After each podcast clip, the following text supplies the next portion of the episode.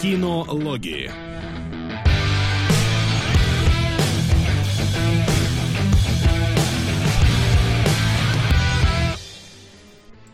Итак, если я все правильно сделал, как мне Костян сказал, то мы должны появиться везде, где только можно. И почему-то я слышу себя второй раз. В Твиче точно есть. Да, значит, рестрим работает. Да, на ВКонтакте мне пришло уведомление. Отлично, отлично. А, Значит, мы запускаемся. Народ, 6 мая, а, 3 часа по Москве. Кинологи в эфире. Ваша любимая, ну, может, не любимая троица. Всем привет. Да, здорово, Добрый народ. день, да. Мы сейчас немножечко подольше подождем, э, поскольку, во-первых, я тут испытываю наш новый э, способ стриминга, и надо узнать, насколько оно все работает. Плюс мы давно не выходили в эфир как по ДНД, так и по кинологам, и поэтому надо удостовериться, что все в порядке. Но, но я надеюсь, что все у нас будет замечательно. По крайней мере, все Да. куда-то пошло. Название на YouTube мы не поменяли. А я, к сожалению, не могу ничего на Ютубе менять. Я тоже. Поэтому, надеяться, что кто-то в состоянии. поэтому, Ютуб сейчас такой, нет надо мной вашей власти, кинологи. да. Да, да, да, да, да. А, вот, и ВКонтакте тоже мы, короче, как деград отряд записаны сейчас. Ну, ВКонтакте я еще, может быть, могу что-то поменять, погоди. Как Это это? не обязательно. Не, ВКонтакте вроде уже все поменялось. Хотя нет. отряд это Хорошо, хорошо, ладно. подойдет нам. Так что, ну, мы, мы не настолько все-таки Деград, мне кажется, отряд. По крайней мере, в рамках этой передачи. Ну, по, по крайней мере, да. А, значит, оставьте деград отряд. Да, не, не очень много изменится. А, Че хотел сказать? Вася громкий, есть- Келебра тихий, Солод молчит. Класс. Личный комментарий. Да, неплохо разложили чё кого. Вот. а, Что я хотел сказать? Что? Ничего. Ничего, не... На самом деле, а, давайте вернем рубрику трейлеры. Вот ровно ради одного трейлера. Мне очень интересно, что скажет Василий. И всем интересно. Что? ты- Во-первых, это надо было сказать чутка заранее, чтобы я как минимум постер темной башни скачал, потому что я подозреваю, какой трейлер идет речь. Ладно, ладно. Да.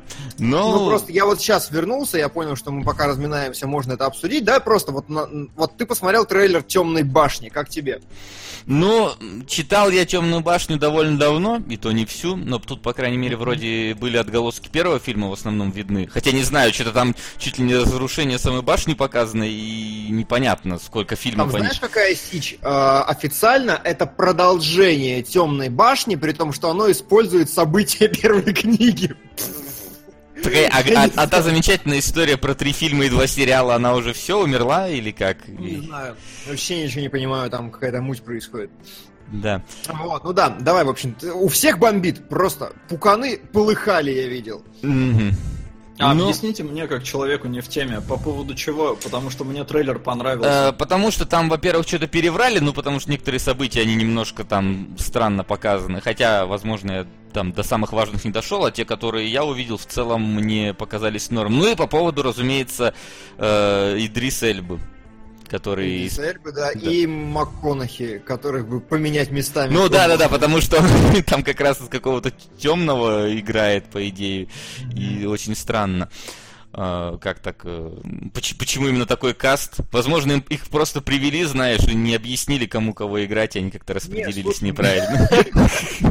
Там просто у Эльбы какая-то вот на момент начала съемок была очень козырная ситуация, то есть козырное положение, он как-то себя зарекомендовал хорошо, буквально локально, и его схватили тут же. Да там, наверное, из-за, возможно, белых Оскаров, потому что он там, ну, он шел на Оскар, в принципе, его там наградили, по-моему, на золотых глобусах и типа того, и тогда, может, он вписался на этой волне такой, типа, ребята, да я белый.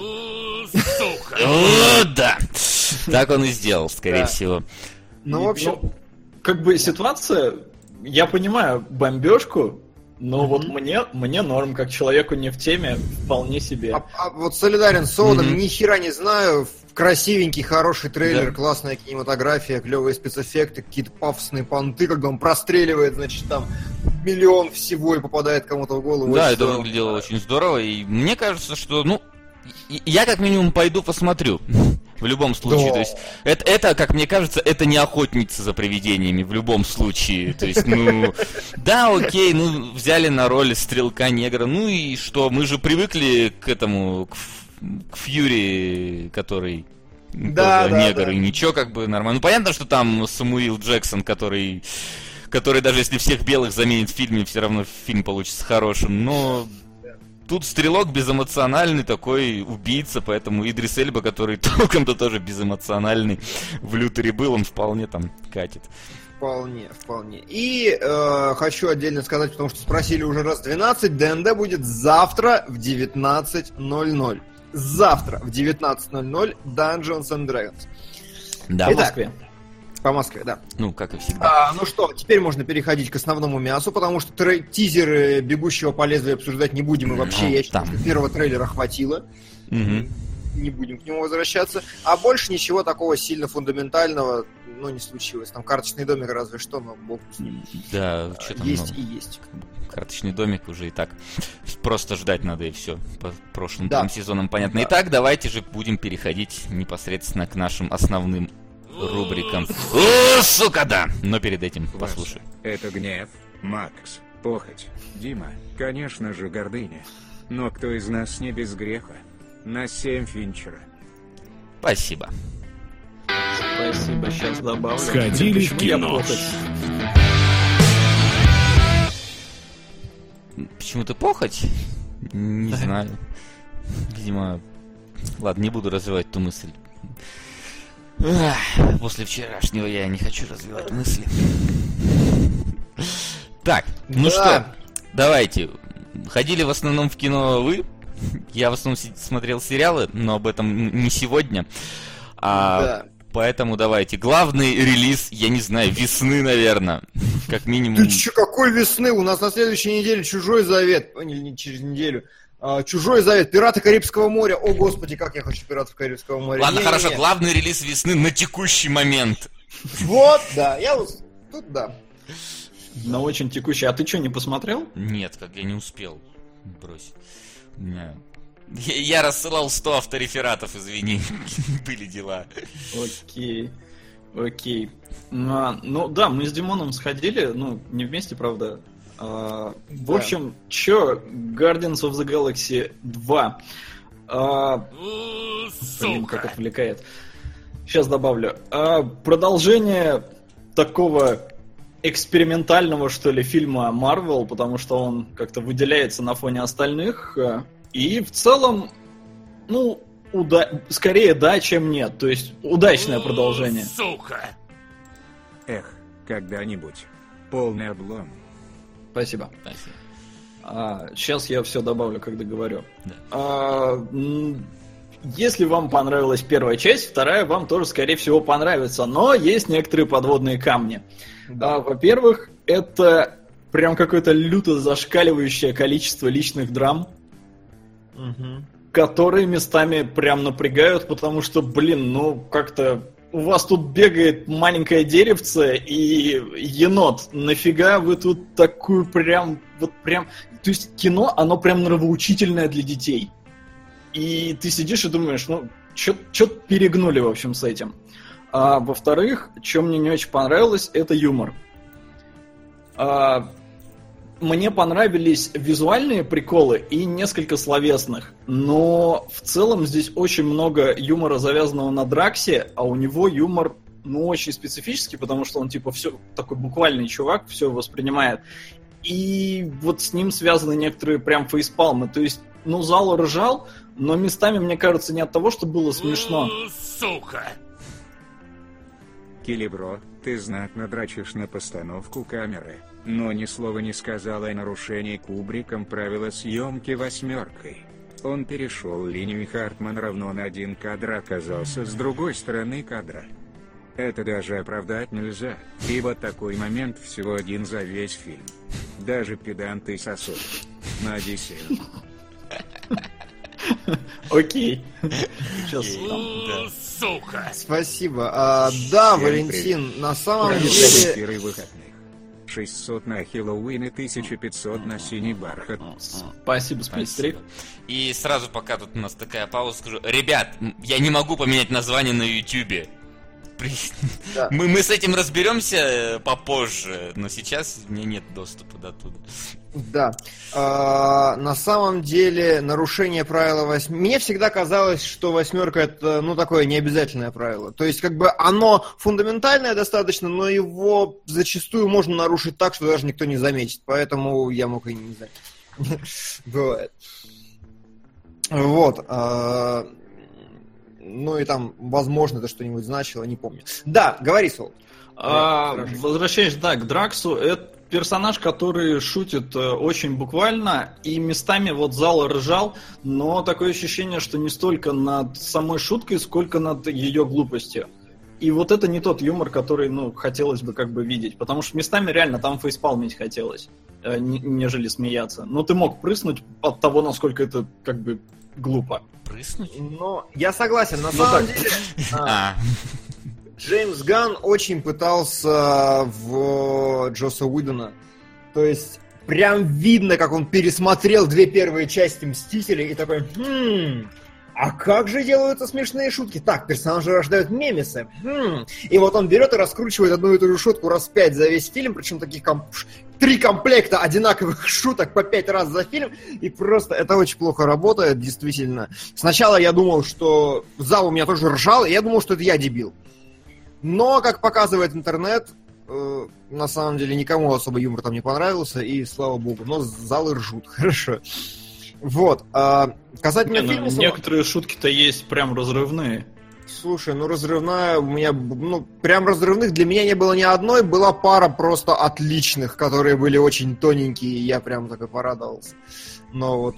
Ну, А еще у нас в русской локализации есть великолепный, великолепный момент, когда главный герой ни с того ни с сего говорит «Очки надо!» и просто... Чего? Откуда ты это вытащил? Это в какой момент? Ну, Я не помню, где-то в самом начале, там буквально ну, 10 прошло фильма. Ты сидишь, что за херня, откуда это вылезло. Вот.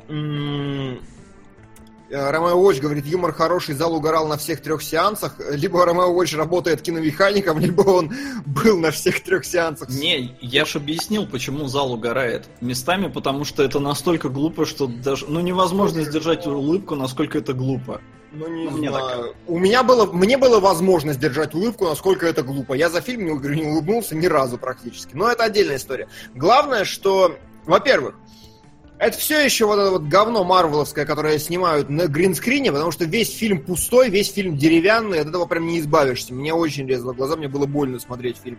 Но с другой стороны, каждый раз, когда начинается экшен, экшен прям маковка вообще. Очень интересно, очень круто сделано, очень какие-то постоянно интересные ситуации, какие-то заманухи, замесы. В общем, все, что касается Месилова, мне прям дико понравилось.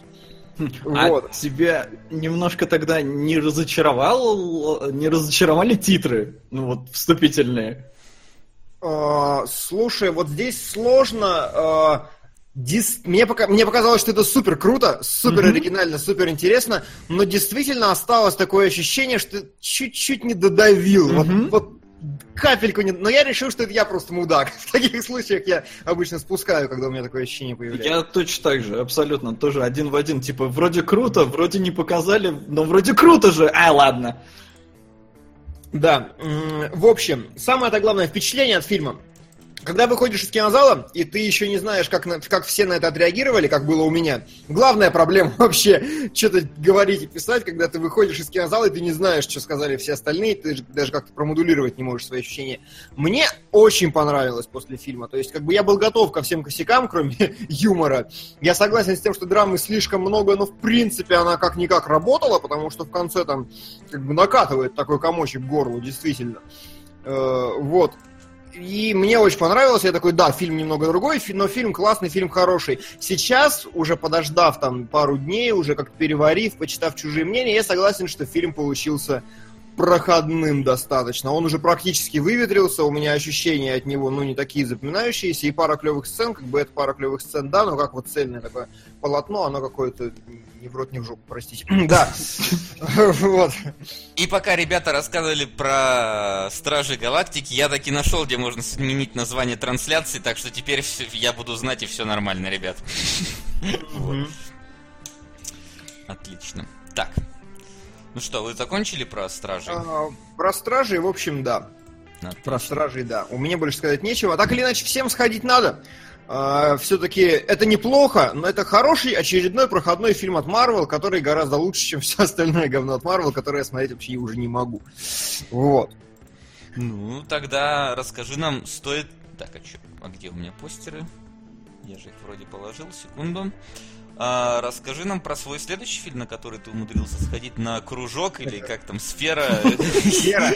Кружок. Слушай, кружок, да, Circle на самом деле. Очень странно, что они перевели кружок как сфера, ну так пафоснее, конечно. Нет, это потому что, чтобы в логотип вписаться.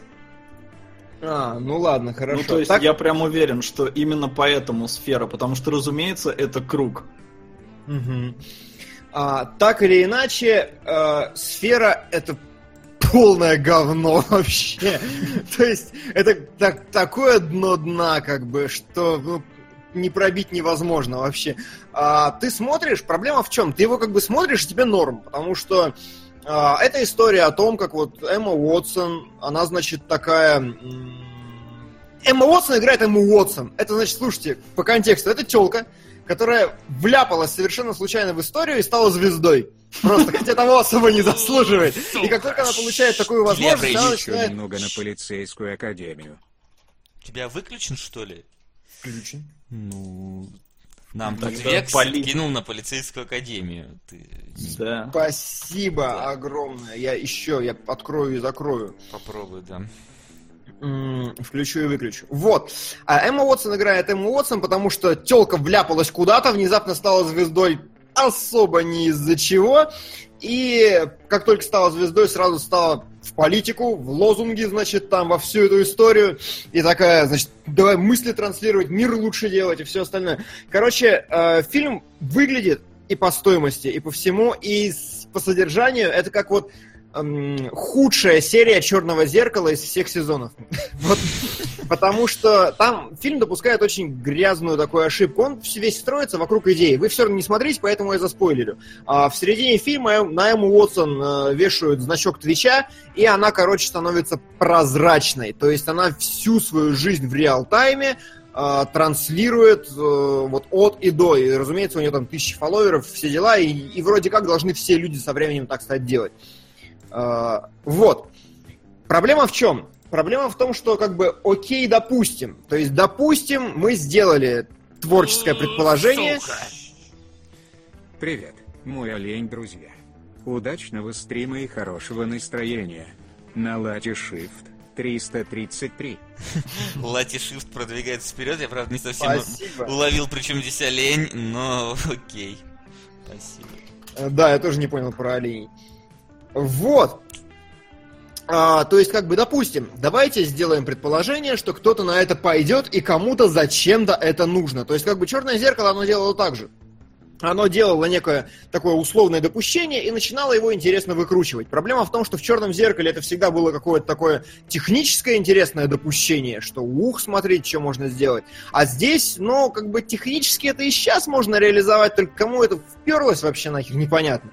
И самое плохое, что м- фильм, по идее, опять же, черное зеркало, почему оно крутое? Потому что оно пытается абсолютно реалистично показывать людей в нестандартных ситуациях. Здесь же внезапно весь мир сошел с ума, и вот все ведут себя, ну, так, как не могут вести абсолютно. То есть, ну, чтобы вы понимали, вообще никакой там ну, двусторонней позиции нету. Есть один умный негр, который все понимает, и которому, с которым зрителю нужно как бы соглашаться. И все остальные посходили с ума и несут херню. И самое плохое, что фильм заканчивается абсолютно нахер ничем, просто вот он, он, он, он кончается вот на голяк. Э, он не выдвигает никаких тезисов, он ничего не делает, как бы ничего не объясняет. И если в книге еще было круто, потому что там это скатывалось все такую водушку, антиутопию, и там Эмма Уотсон оказывалась мразью последней, то здесь, э, ну, типа, оказывалась мразью, посмотрел такой, вышел и нахера. Как бы смотреть можно, смотреть не раздражает, фильм скомпован нормально, но когда досмотрел, ты сидишь такой, типа...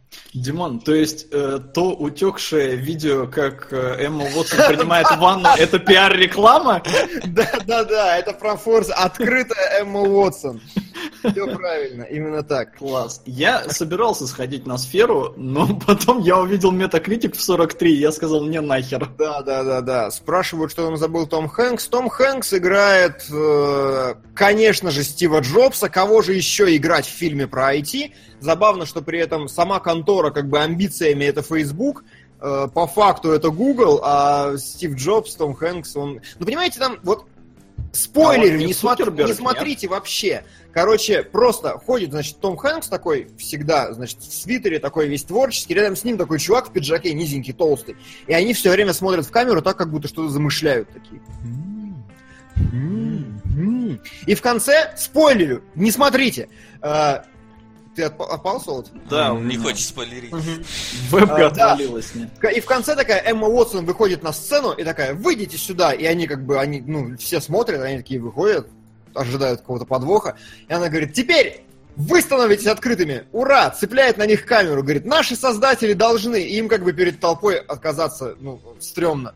Вы тоже будете открытыми. И потом говорит, а, кстати, мы взломали все ваши переписки и личные данные, и все теперь открыто, даже секретные почты от ваших жен, все открыто.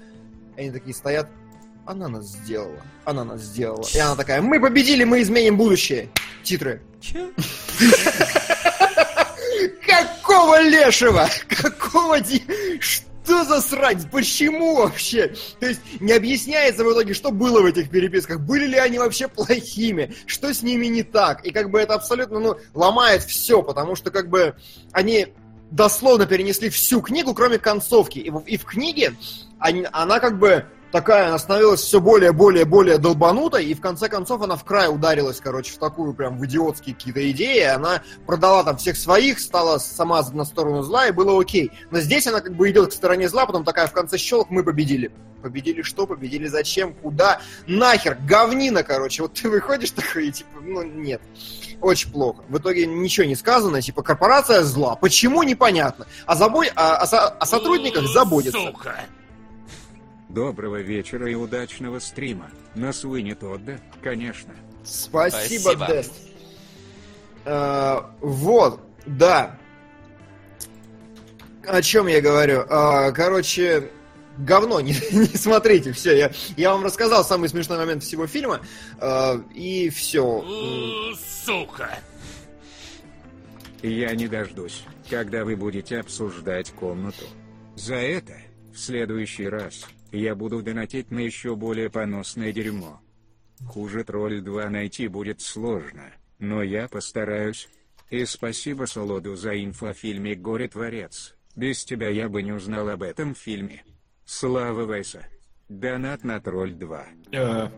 Э, а при чем тут я и горе-творец? Да. Причем здесь Солод? Я про него вроде говорил, ну ладно. Но тут все в чате пишут, э, Келебрыч не спой... Ой, Вася не спойлери, так что, наверное, нас путают. И, кстати, пока ты... Сука! Спасибо, парни, за кинологов. Бахубали. Начало. Спасибо, Спасибо, добрый человек. Как хорошо ты это удобно произносить. Да, и слушай, пока когда вы рассказывали про Стражи Галактики, я сумел сменить нам название. Пока Келебрыч рассказывал про сферу, я сумел в наш чат добавить ВКонтакт еще, ВКонтактовский чат. Возможно, следующий, пока ты будешь рассказывать про следующий фильм, я смогу подключить к чату еще YouTube, но это не точно. Ну, короче, к концу передачи Васян должен открыть свой Facebook. Типа да, да, да, вполне. И закадрить ему Ватсон. Типа того. Ну, а пока что давай, Напоследок, быстренько расскажи нам про перестрелочку. Быстренько. Перестрелочка, э, она ощущается так же, как вступительная сцена Стражей Галактики. Во-вторых, то есть ты ее посмотрел, и как бы она полностью оправдывает твои ожидания, потому что ты такой выходишь из зала. Да, Смешно было? Было. Значит, там клевые моменты были? Были. Персонажи крутые? Крутые. Значит, они на складе, весь фильм на складе, стреляют. Ну, вроде охерительно, но как-то вот такого ощущения в глубинке не создается, потому что фильм там, ну, немножко промахивается в паре мест, он немножко провисает к концу.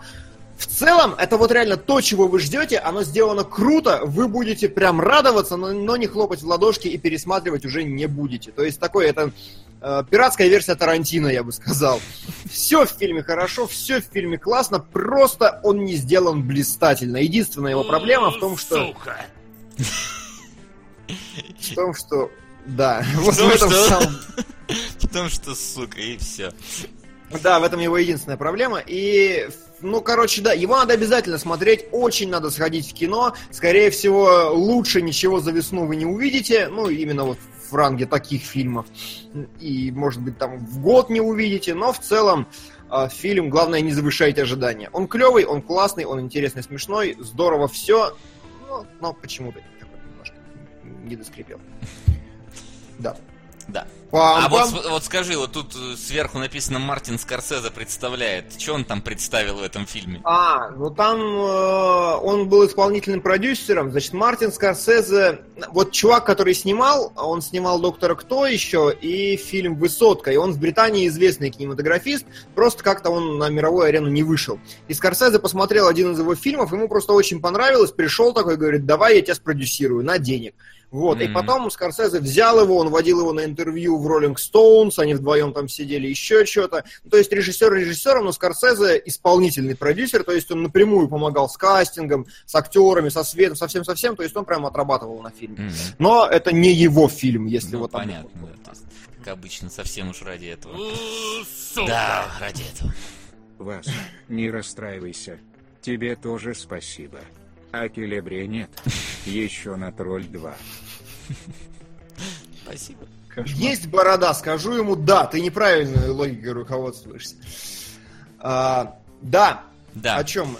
Да о чем? О том, что, в принципе, про все новинки мы закончили, и мы должны переходить уже потихоньку к домашнему заданию, которое... Которое сегодня прям, прям божит.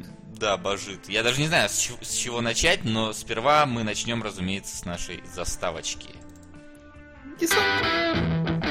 Домашнее задание. Я услышал, что кто-то пропискнул слово десант. Десант, да. Да, маркиз я... десант. Маркиз десант, десант да. Неплохо, кстати, неплохо. Маркиз Звездный десант. Я с него предлагаю начать. Да, я согласен. Мастер, он более грузная штука такая. Да, да. И, возможно, более такая будет кон контроверсив у нас будут мнения относительно ну, него. Вряд ли контроверсив, Ну да, что... то есть это не будет Сакер Панч, не будет кислород, да. но доктор да. Валентин и, подписался, и, спасибо главное, ему. я все понимаю в этом. В этом фильме я все понимаю. Да. Ладно, Звездный десант. Звездный десант. Я тут для себя абсолютно... Сука. Да. Том Хэнкс ДНД, а почему бы не фильм, где две эти вещи объединяются, на лабиринты и монстры? Круто, круто, что это такое?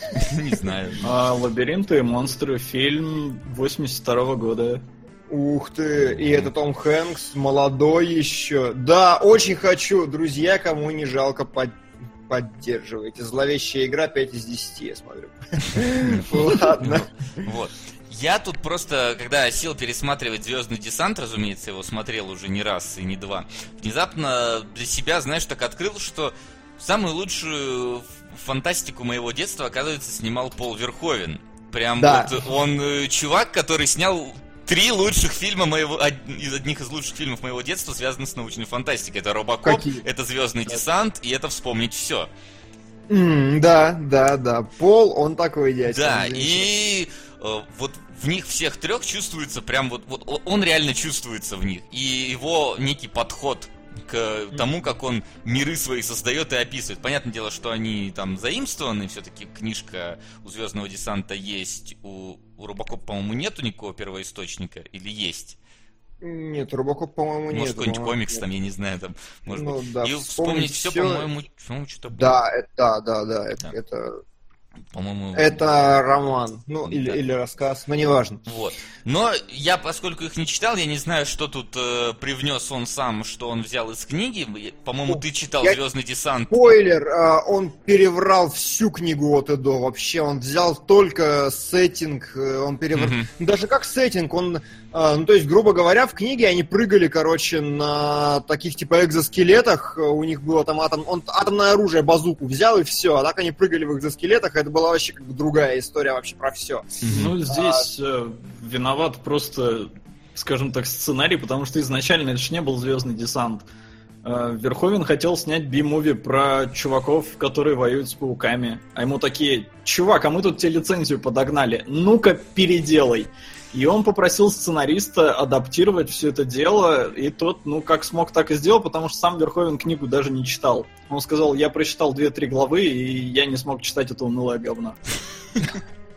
Вот, потому что книга, она, ну, во-первых, там про экзоскелеты это такая придирка по фактике, а там э, книга, я не читал, я только с- так, ну, в смысле, саму книгу не читал, просто почитал, что к чему.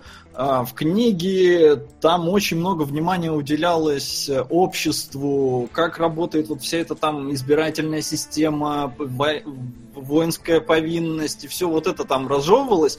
А э, Верховен, э, ну, он вот в этом очень много переврал, он сместил акценты, и у него вообще получилось какое-то фашистское э, общество, но при этом э, сам Верховен говорил, что Ребят, я сделал его фашистским, но это сатира. Я его высмеиваю. Сука! Ты хоть нервный и истеричный, но спасибо и тебе, Келебро. Спасибо вам всем, пасон. Но донат все равно на тролль 2. Уж извините. Спас- Спасибо тебе, конечно же. Ща, А, я- еще. Сука! Печальная Беладонна, 1973, на возрождение анимологов. Надо, парня, Ну, надо. Да, Кстати, анимологов действительно Да, давно давненько не было анимологов. Да, да. Действительно. А, короче, касательно книги. В книге, ну, скажем, по моим ощущениям, как это выглядело, книга в первую очередь, что для меня было очень характерно и очень важно, я прочитал каким-то совпадением сразу после того, как вернулся из учебки, и Сука!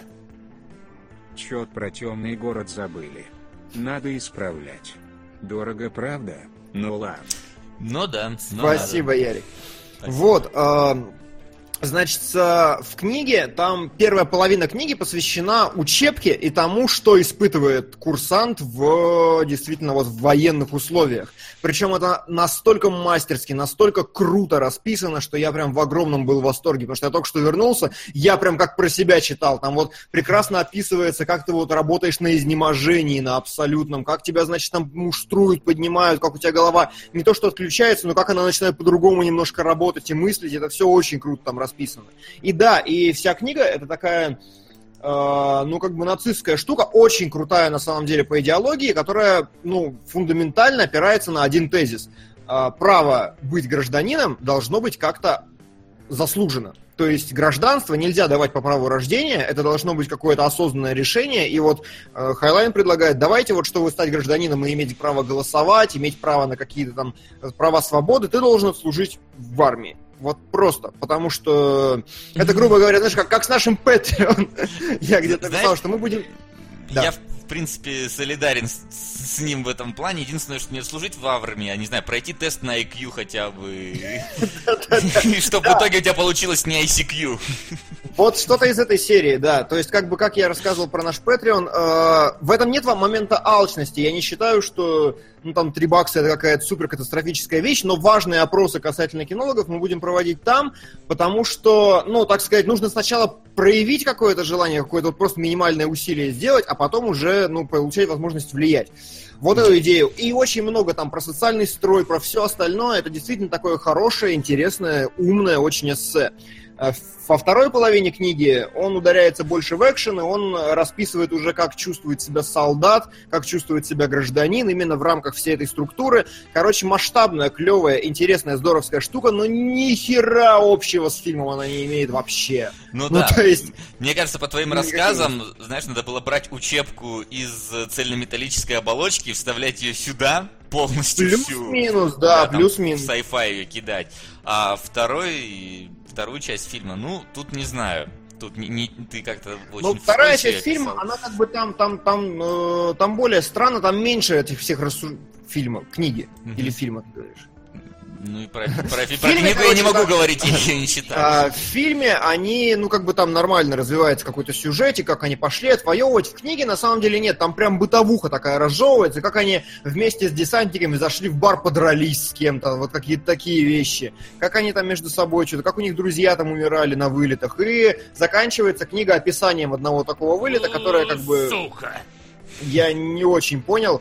Просто такой... Мне так, мне показалось, когда я читал, что там в конце просто такая экшн-сцена, чтобы быть, чтобы просто повеселее закончить как-то. Мгм. Ну, то есть ничего фундаментального уже не было. И поэтому я, в принципе, считаю сравнение книги и фильма несколько некорректным. То есть можно по мелочам говорить про такие вещи, как экзоскелеты, как использование атомного оружия, я уже упомянул и так далее. Но в целом это просто две фундаментально разные хреновины, которые объединены только жуками. И все. По-моему, если я ничего не путаю вообще, то не было даже хайвов всех этих, которые мозги жрали в книге. Но это я мог уже не обновить. Ну, там может в книге еще, насколько я понял, там жуки-то это... Ну, то есть, под жуками подразумевали на самом деле коммунистов. То есть, э, у него там... Он раскрывает коммунистов с помощью жуков. То есть, мол, типа, они там живут вместе, командует один. По- По-моему, там было, что командует ими один. Но да, это вполне была какая-то такая пародия, скорее всего. Ну, там коммунизма тогда боялись, ой, конечно, это все да. Да, Ну, да, Верховена, вполне. скорее всего, нет. И Верховен, как мне кажется, создал здесь вообще... Он отлично про- поработал с тем, чтобы показать нам и создать вот этот самый мир. Рассказать о Его нем. не было в «Небесном капитане». да. Ой. Про Небесный Капитан вы узнаете в Патреоне чуть попозже, буквально в ближайшие дни. Мы уже все записали, осталось смонтажить. Но э, здесь э, просто, мне кажется, вот эти вот вставки, которые он делает, они просто великолепно описывают этот мир буквально там за 30-40 секунд. Вот небольшие какие-то кусочки вот из этих передач, они сразу тебе дают понять и настрой в обществе, и какие-то, не знаю, там социальные, возможно, устои, которые там есть. И, каза- из, казалось бы, не, не особо нужных для развития самого фильма некоторых вставок, они позволяют тебе больше погрузиться непосредственно в устройство этой вселенной, в то, как функционирует да, эта вот гражданка, как во- военная, что это значит а, получение этого гражданства. И на протяжении всего фильма вот такими какими-то небольшими, казалось бы, мелкими аспектами он создает эту самую вселенную. То есть, например, сцена в душе где мужчины и женщины моются одновременно, и всем абсолютно пофиг на это. Все абсолютно к очень этому привыкли. При этом э, как- в этот Чуваки момент в технике так. Возможно. Вот, при этом они еще обсуждают как раз-таки, зачем там ты, ну, там, условно говоря, пошел в вой- в военный, зачем ты хочешь стать гражданином, и кто-то говорит, что там ему он хочет в политику пробиться. Кто-то говорит, что так проще получить право на рождение ребенка. Ты Вот уже это по- прям великолепно, господи, как это нужно этой планете? Срочно введите. Да, то есть- тот самый тест IQ, это должен быть вот право на размножение. Да-да-да. И вот с помощью таких вот как раз вставок Верховен отлично нам умудряется не просто рассказать про э, мир, но и показывает одновременно это, не как-то не выбиваясь из контекста э, самого повествования, выбиваясь из контекста диалогов, что это вот не брифинг какой-то начался, не какой-то зачитка, а именно вот так грамотно вплетенная вещь. И точно так же у него было в Робокопе по факту. Там же тоже в какой-то момент возникали выпуски с рекламой, Да, где да, да. точно так же там лицо этой OCP, ОКП показывали только с точки зрения, э, ну, какого-то их представления в СМИ, например. И Да, вот это прям... но вот И, и чего и вот этого я, например, как э, зритель не замечал тогда, ну, когда смотрел Звездный десант ранее, тогда я просто смотрел на прикольную войнушку. Но вот сейчас, когда пересматриваешь уже, ты понимаешь, что вот это вот все играет на атмосферу, насколько в других вот некоторых фильмах, например, как Звездный Ка- фу, блин, господи, Небесный капитан, где этого нет, ты вообще не представляешь, что мир, что мир такое, вот в котором он присутствует. Ну вот здесь, кстати, тоже э, книгу критиковали многие за ее вот такой милитаризм, мол, типа, что за херня выдавать э, гражданство только за воинскую повинность, и автор начал отмазываться, мол, типа, не, не обязательно вот именно там служить в армии, можно как-то и более, э, типа, ну, то- тоже надо пройти какую-то подготовку, но, типа, не обязательно быть солдатом. Вот, но в книге этого как бы не было, и по всем намекам, ну, то есть э, э, люди-то, которые читали, они опирались на уже написанное произведение, а не на то, что там автор потом договорил. И вот потому, что оттуда получалось, что надо служить, прям вот служить. То есть ты должен быть солдатом. И то есть э, общество получается мили- милитаризированное. И вот здесь в фильме оно прям полностью милитаризированное. Оно считает, что э, любую проблему надо решать грубой силой. э, и только после того, как вот первая их атака это провалилась, там главный уходит в отставку, его сменяет э, женщина-негр. И она такая, мы должны разобраться с жуками, типа мы должны их понять и простить, э, чтобы их победить. То есть э, вот в этом тоже какой-то... э, с одной стороны, он вроде бы перенес то, что было в книге, типа вот, ребят, здесь только военные, а с другой стороны, это расхождение, потому что, получается, автор-то говорил, не-не-не, не обязательно вот служить в армии. Не, слушай, насчет расхождений вообще, э, я не нашел этому нигде таких явных подтверждений. Мне кажется, что Верховен снял пародию на э, пропагандистские фильмы. То есть, насколько у Хайлайна вот жестко была описана учебка, насколько она описывалась прям как такое настоящее испытание для человека, как прям нужно пережить и переосилить и себя, и вообще, и мир, и все остальное. А, и насколько на контрасте счастливая здесь радостная учебка. Все бегают, значит, улыбаются, такие, о, там, братухи, там, значит, татуировки, Да, все да- остальное. да- да что, здесь даже когда в, в сценке в этом, в буфете, они не подрались, они наоборот подружились, когда возник Да, да, конфликт. да, да, да. То есть, смотрите, а насколько, вот что, вот на, что, на мой взгляд, сделал здесь Хайлайн? Ой, Хайлайн, господи. Верховен. э, Верховен, да. А, он взял и представил такой, хм, вот представим, что я нахожусь в том мире, и мне заказали пропагандистский фильм, посвященный войне. Как бы я его сделал? То есть как бы спародировал его действительно. И он такой, так, мне нужны три главных героя, которые разойдутся по трем веткам войск, и которые будут активно, значит, во всем участвовать. Мне нужно, чтобы везде все было хорошо, и все дослужились до высоких чинов. Мне нужно, чтобы никто из главных героев не умер. Мне нужно, значит, показать там надрыв давления и все остальное. И как бы вот настолько у него все хорошо. У них ни у кого нет отри- отрицательных черт ни у кого из главных героев. У них есть только один противник. Показывают, значит, все эти вставки, и вот, на мой взгляд, он как раз, он просто вот тоненько выстебал вот все-все. Он, по-моему, говорил единственное, что он использовал кадры, э, пародировал кадры из Спасу в Глори, который нацистский фильм. Да. А мне кажется, он вот, ты, ты сказал тонко, мне кажется, он реально, он настолько тонко выстебал, настолько это незаметный сарказм, что, сука, ты думаешь, что он реально так думает. То есть это, Ну, знаешь, вот нет, когда тебя кто-то подколет, и ты не понимаешь, это он дебил или ты дурак. Нет, слушай, я точно так не думаю, потому что одна только сцена, когда вот врезки, значит, по телевидению, когда детям дают автоматы, и они, короче, с этими автоматами играются, это по-моему, настолько смешно, Нет, настолько ну, фарсно, настолько Врезки-то это, быстро это, влазит. это- врезки-то это точно вот такие прям совсем пропагандистские Не, ну, как бы, кусочки. а вот о чем Да. и речь. А, То есть врезки, пропа- а почему все остальное должно быть каким-то другим? То есть Ну, это да, врезки но понимаешь, э, не у всех все хорошо все-таки. Обычно, когда показывают пропагандистский фильм, там, если ты помнишь, например, как это выстебал Тарантино в «Бесславных ублюдках», что один там снайпер застрелил 150 человек, и фильм просто как чувак 150 человек убивает. Вот. А здесь А- же а- показан, показаны фейлы вообще-то армии в каком-то см- в какие-то моменты. Да, да, да. И в этом как раз я вижу ту самую ироничность и пародию, потому что насколько у них хорошо все в учебке, насколько они счастливые, и насколько гипертрофированное месиво происходило с жуками. То есть их же просто... Ну, то есть, по-моему, это были такие по соображениям совести своего времени. То есть Ну. там людей реально потрошит вообще в хламину просто всех. В этом То есть в плане, этом, как да. бы, вот в этом контрасте и есть ирония, и есть сарказм. Ну, то, есть, то как есть, бы, э, что все, знаешь, все умирают, Тут Да. скорее надо смотреть так, что первая половина фильма, он именно показывает ее как пропагандистскую, что мы крутые, мы можем, мы победим.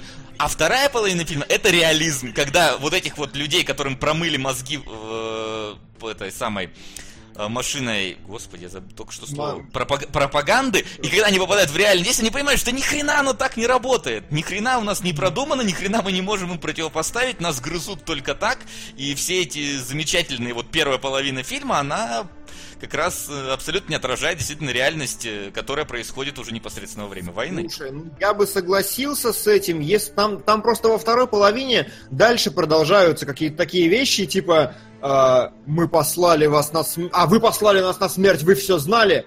Да, мы все знали, я каждый день принимаю такие решения.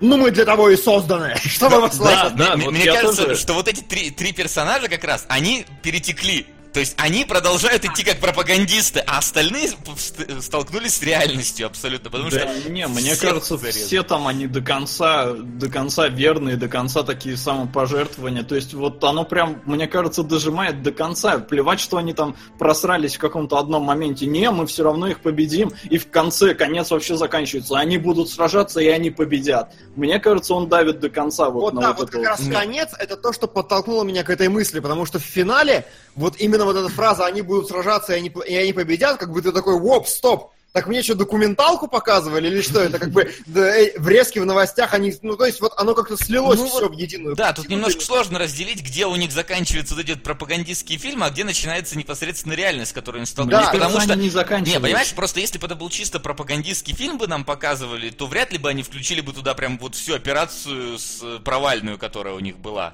Потому что, Не, ну, там явно показывается, что армия ни хера не понимает. Не, ну как бы э, это такая постмодерновая штука. Мне уже задолбало говорить слово постмодерновая, Да но не, как бы говоря, оно Верховен это. Верховен это пародия, то есть как бы он, он абсолютно осознает, и поэтому он ломает вот эту чисто пропагандистскую структуру, он нарушает ожидания и как бы вкрапляет туда эпизоды вот этого месива, которые оттеняют только основную часть. Ну, может быть, может быть. Просто, Ну, ну, короче, вот... очень сложное кино, очень сложное. Вот по структуре реально По хер структуре, пойми. да, действительно, непонятно, то ли он выстебывает, то ли не выстебывает, то ли это правда, то ли это, Ну это вот, об передача. этом я и говорил. А Димон такой, нет, типа, это прям Нет, точно, точно сарказм. точно. Я абсолютно уверен, что выстебывает. Как бы, ну, пот- хотя, хотя бы потому, что в итоге эти психотроники, как они псих... Он идет чисто в нацистской форме. Вот как бы, когда он появляется такой, я такой, воу! Не, ну стоп. Вот это многие зрители восприняли как пропаганду фашизма в чистом виде, а не Ну, это типа многие- пародия. Это многие кретины восприняли как пропаганду фашизма. Я настаиваю. Ну, Че смеяться? Какая пропаганда фашизма? Вы о чем Да. вообще? Ну, не Вот. знаю. Это, по-моему, фильм, в смысле пропаганды, фильм, по-моему, настолько толстый, что тонкий. То есть... Ну да, ну, мне кажется, что он на самом деле как цельнометаллическая оболочка скорее антивоенный, чем военный в каком-то смысле. То есть он Да, конечно. Я показывает, абсолютно что грубой силой-то толком все и не решить. А, Потому что в первый раз они попытались и просрали там 300 тысяч человек с лишним. Да, и как бы по сути-то, на самом деле в этом есть, кстати, интересная ирония, потому что они говорят, что все нужно решать грубой, грубой физической силой. Приходят жуки и решают все грубой физической силой над ними. Просто абсолютно без, без ничего. И потом А и это в говорит, конце что они не надо приходят недо-. Да, это говорит, что не надо недооценивать своего врага. А, это, знаешь, на самом деле, мы а, вот сейчас написали э, в чатике, и мне пришло в голову, что Верховен положил пропаганду фашизма в пропаганду фашизма, чтобы могли пропагандировать фашизм, пока пропагандируете. Не Короче, знаете, что меня больше всего интересует? Вот Давай. а, я посмотрел такой фильм, и сижу вот в одном эпизоде, и я думаю, вот а, эволюция, она уже как-то для определенных задач все делает, правильно? То есть, как бы эволюция это какие-то естественные вещи, которые у нас вырабатываются. Это что за интересная ветка эволюционного развития, что жукам нужно стрелять из жопы в космос какими-то огромными бласт. Это против чего эволюционный механизм-то вообще? Сижу. О, Да. напомни мне, когда мы с тобой проходили Звездный десант, вот это, когда мы вот эту учебку проходили жуткую, скажи, там жуки тоже только в космос стреляли, или они как-то против тебя еще что-то били? Не, по нам, по-моему, тоже стреляли. По-моему, да, жопы. там, по-моему, они нормально так накрывали, просто это отдельные Да, какие-то ладно. моменты хорошо. стреляния в космос. Я на самом деле, можно сказать, вж- вж- вжился э, в, в шкуру вот этих самых бойцов, которых на этом, на аванпосте тогда окружили жуки со всех сторон, потому что я был там, и Солод Да. был там. Это жутко, ребят. Я это дерьмо без читов проходил. Ну, аванпост я тоже без читов еще проходил. Я не дослужился до конца, да. Я какой-то... Я как Ironside сгинул там в какой-то вот этой песчаной дыре. Я, кстати, знаешь, вот у меня какое-то было ощущение, что какой... какая-то версия фильма была, где он вытащил Айронсайда, и он потом на коляске ездил. Это было или нет? Нет. Потому что я читал... Потому что, во-первых, по телеку Звездный десант идет не 2 часа, он идет час 40. Потому- В половина моментов Да. там просто вырезано. Это я прям отчетливо помню, потому что. а, был- Вырезано начало, по-моему.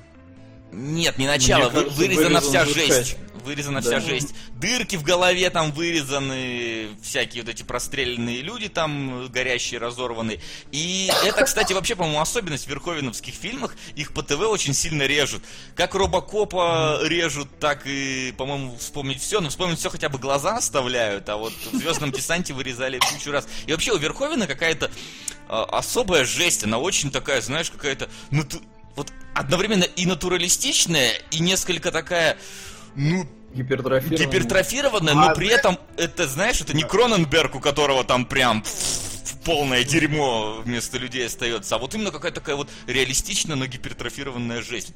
В Робокопе, и она жуткая от этого становится, прям невероятная. Я помню, в Робокопе Да. там был момент, когда э, сбивают какую-то токсичную бочку, и она на чувака вы- вы- выплескивается, и он в какую-то такую ходячий, знаешь, полуходячий труп превращается, такой с потекшей э, кожей и всем таким, и его сбивает машина, и он просто, знаешь, в труху какую-то, в слизь разлетается. Это было так жутко. И вот этот момент, кстати, на ТВ тоже вырезали постоянно. Да. Я прям помню. А, но их показывали вечером без ну, по- полной версии, да. то есть поздно. У меня дед их записывал, я смотрел их утром. Пишут, сиськи тоже вырезали, это было круче. В сиськи ставили черные квадраты. Я прям помню версию по ТВ, где вот момент в этой, в душе черные квадраты просто у всех, как будто, вы знаешь, как будто это какая-то Выставка Фишка Малевича. будущего, что ты... Такая автоцензура будущего, что если ты снимаешь в общественном месте себе одежду, какая-то невероятная штука закрывает всем вид, потому что выглядело это именно так тогда. Вот. А, Значит, э, Айс Рай говорит спасибо за то, что я смотрел это все по телеку в 90-е, а не сейчас. И, блин, вот я не устану восхищаться, я не понимаю, из каких закромов они достали эту компьютерную графику. Она великолепна, на мой взгляд. Я пересматривал «Звездный десант» два года назад просто на мониторе. И я тогда вообще, я просто я смотрел, я в, гла- в шары долбился и не понимал, где там компьютерная графика. Она выглядела абсолютно современно. Сейчас, когда я скачал там мега-ультра ёба-рип, я уже такой, окей, я вижу, что здесь как бы, ну, не, но даже сейчас-то все равно выглядит гораздо круче, Не, чем но делают пауки уже все-таки начинают устаревать, но не сильно. А, у вот меня, наоборот, пос- у меня большие жуки устарели, а пауки идеальные. Ну не, у меня вообще, в смысле, все вот эти жуки, они немножечко все-таки выделяются. Но вот космические кадры, они зашибись до сих А пор. потому что космические кадры сняты этими модельками, миниатюрками. Миниатюрки, да. И вот это, кстати, э, вообще большая, не знаю, большой плюс старых фильмов, что они снимали миниатюрки, в них чувствуется физический, физический объект. То есть, когда они сталкиваются, ты все-таки видишь, что это сталкиваются какие-то физические объекты, а не компьютерная графика. То есть, как мне кажется, вот момент столкновения двух вот этих вот огромных э, кораблей, да, когда там один его даже подбили... да. А? Ты даже Я заскрин, даже да. Он выглядит не хуже, чем в «Изгое один», когда один корабль в другой толкает, потому что ты... Я Потому вот что именно про это же подумал, думаю, вот откуда он упер, значит, эту идею. Да, потому что и там, и там ты как бы понимаешь, что э, это неправда и это неправда, потому что там ты явно видишь компьютерную графику в Звездных войнах, здесь ты видишь, что это миниатюрки, но у миниатюрков, миниатюрок чувствуются какие-то физические параметры, какие-то габариты, вес и так далее. Все равно оно ощущается объектом. Поэтому вот это не устаревает. А вот когда ты смотришь, как в Звездном капитане два дирижабля взрывают. Звездный капитан, почему я его называю Звездный капитан постоянно? Когда там взрываются два этих дирижабля, такой, господи Иисусе, какая ужасная компьютерная графика. Обязательно посмотрите там завтра, послезавтра. Да, все Но миниатюрки, кстати, надо отметить, э, в принципе, кинематографисты до сих пор используют. Нолан очень часто использует Ну, миниатюрки. он вообще по минимуму графику использует, отдать ему должное. Да. Так что живет. Все, миниатюрки живут.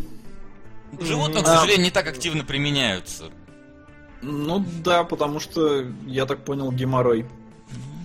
Да. А, Еще, знаете, что мне вот в сравнении с жуками показалось очень забавным, я сейчас вспомнил, а, то, как показаны боевые действия вообще в фильме. Потому что я не знаю, как бы, э, то ли он в армии не служил, то ли что, но по сути боевые действия это просто бардак людей, которые бегут абсолютно такой толпой, как, не знаю, фанаты после футбольного матча и стреляют в разные стороны. Это что такое вообще? А, Димон, я практически уверен, что это потому что в кино, ну, надо показывать так. Просто Вот вопрос, реальные, да. реальные боевые действия, они выглядят не так эффектно, не так эпично, что ли.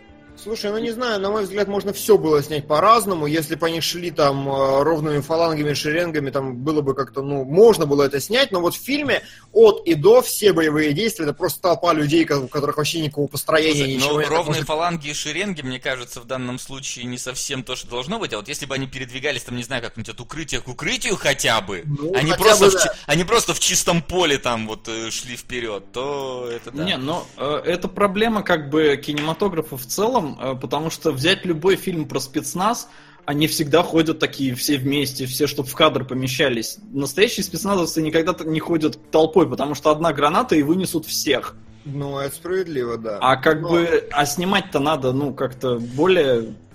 Ну, тут еще надо понимать, что все-таки они э, не против людей воюют, поэтому некоторые особенности битвы против жуков, я думаю, тактика против людей не работает против жуков, которые особенно напирают своей массой. Там, наверное, не так важно передвигаться от укрытия к укрытию, учитывая, что жуки тут не стреляют, как минимум. Ну Вот. А как раз в укрытии они могут тебя зажать. Поэтому в чистом поле, в целом, мне кажется, даже как-то попроще, может быть. Но это А, так. Вот Айсарай спрашивает, зачем им вообще надо было высаживаться, но там говорят, что ради, ради мозгов, как бы, это все, да. Не, ради мозгов они во второй раз высаживались. В первый раз А, они высаживались, первый потому раз? что лохи. Потому что лохи, да, это Потому что? что, «Ха, чё мы сейчас высадим десант, он всех перестреляет. Они не готовы к нашему вторжению. Ну и там в основном те, те кто высадились-то, они убежали. Большая часть, она, я так понял, умерла еще в этих кораблях, которые сбили. Которые не успели Да. высадить. Так что там такое дело. Там непонятная история. Ну, короче, в целом, да. Знаешь, вот я А- еще что хочу добавить. Мне вот в этих фильмах всегда вот жаль некоторых э, людей, которые погибают, которые погибают тупо. Например, на вот этом вот посту, а вон посту, когда он говорит, все в центр сходимся, и вот люди прыгают, и какие-то там, что знаешь, замешкались как-то, его схватили. Я думаю, как обидно вот, а вот человеку вот. Вот просто, ты вот на секунду замеш, казалось бы, все нормально, вот просто нормально спрыгни. Не- вот ты замешкался, чуть-чуть не успел убежать, и так жалко. Да, да. Но на самом деле, мне очень жалко было рыженькую. Как она вообще рандомно умерла как-то. Я такой, вау, куда, что, почему, зачем. Это прям здорово было. Да. А, хотя, в целом, я болел за вторую, которая с неестественной улыбкой. Но тут как бы понятное дело, что рыженькую специально взяли чуть-чуть, ну или не чуть-чуть там, это субъективно, но она должна была быть пострашнее, чтобы ты хотел, чтобы он... Не, ну они какие-то, по-моему, обе красивые очень, только по-разному. Тут я как бы ничего не могу сказать, что прям страшнее. Ну, Не, не знаю. Мне Говорят, что в книге у жуков был огнестрел, ну в книге, может быть, и был, здесь-то его не Но было. в книге экзоскелеты были. Да, да. А, ну и вот как бы да, тут все еще припоминают, что астероид пролетел через Млечный Путь за полгода-год такой, чисто поржать. Причем это жуки жопой направили. Ну так может он мощно прям сиранул. Ну да, там прям насовали. Но и ладно. Да. Мне больше нечего сказать, на самом деле. Мы сделали все, что обещали. С книгой мы сравнили, сказали, что ничего общего, и пошли дальше. А, Вот. Я все еще считаю, что фильм это великолепная именно пародия на агитационные фильмы. Причем такая хорошая пародия, которая понимает, что пародия создает какие-то интересные внутренние контрасты и остается верна себе при этом до самого конца. Плюс всякие мелочи с фашизмом, плюс все эти очень смешные сцены, когда детям выдают оружие или просто или просто что-то еще. Давид Я в огромном восторге от Звездного десанта. Смотрю его, по-моему, пятый уже раз. И это был первый фильм, на который я сходил в кино вообще в пять лет. Так что нет, не, у меня с ним любовь навсегда. Очень крутой. Я смотрю, наверное, раз, не знаю, двадцатый, потому что в детстве очень много раз пересматривал. И он как раз входил в список тех фильмов, которые я много раз пересматривал. И мне как-то, знаешь, немножко... Вот каждый раз, когда смотрю вот фильмы из того времени, мне немножко жалко, что сейчас таких не снимают. Вот именно таких вот... Они как будто бы для детей, но при этом с жестью. Потому что, ну, тут даже ребенок этот фильм нормально воспримет и поймет, но при этом там людей, Нет. да, перекусывают, убивают и так далее. Не знаю, я смотрел в детстве, мне было абсолютно нормально смотреть Терминатора, нормально смотреть Чужих, Звездный десант, Робокопа, и все это было замечательно. Сейчас все подгоняет под этот PG, и как-то мне немножко грустно, поэтому старые фильмы иногда даже пересматриваю. И не без удовольствия сейчас повторно пересмотрел Звездный десант.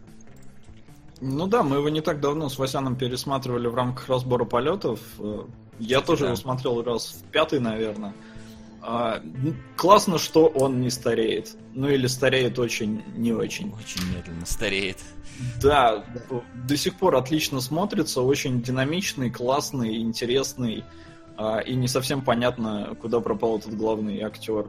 Он, конечно, актер не очень- вообще. Я посмотрел, нигде потом больше ни в чем нормальном не снимался абсолютно. Вот, Я- ну то есть Денис Ричардс, она там что-то куда-то прорвалась, Ну этот... э, Патрик как Харрис. зовут? Да, Патрик Харрис вообще там Патрик сейчас Харрис. топ-топ. На самом деле я очень заугорел, когда увидел парня из «Во все тяжкие». Я такой, вау, здравствуйте. Что вообще такое? Причем сначала я увидел Нила Патрика Харриса, я такой, типа, что? Это ты? Такое бывает, а потом увидел этого и Да, кстати, вот этот вот главный герой, он в разборках в Маниле у Невского снимал. Чтобы вы понимали, Да, чтобы вы понимали насколько глубоко он себя зарыл просто. Да. А, Так, в а, общем, сейчас я на секундочку ваши вебки выключу, чтобы принять от Димона файл, который как раз там Мгм. не обессудьте. Ты можешь пока говорить, Солод, я думаю, ничего А, страшного. да, нам тут прислали 125 рублей, и тут перечисление идет, нужно выбрать что-то одно. Ну да, ну Так. давай, зачитай.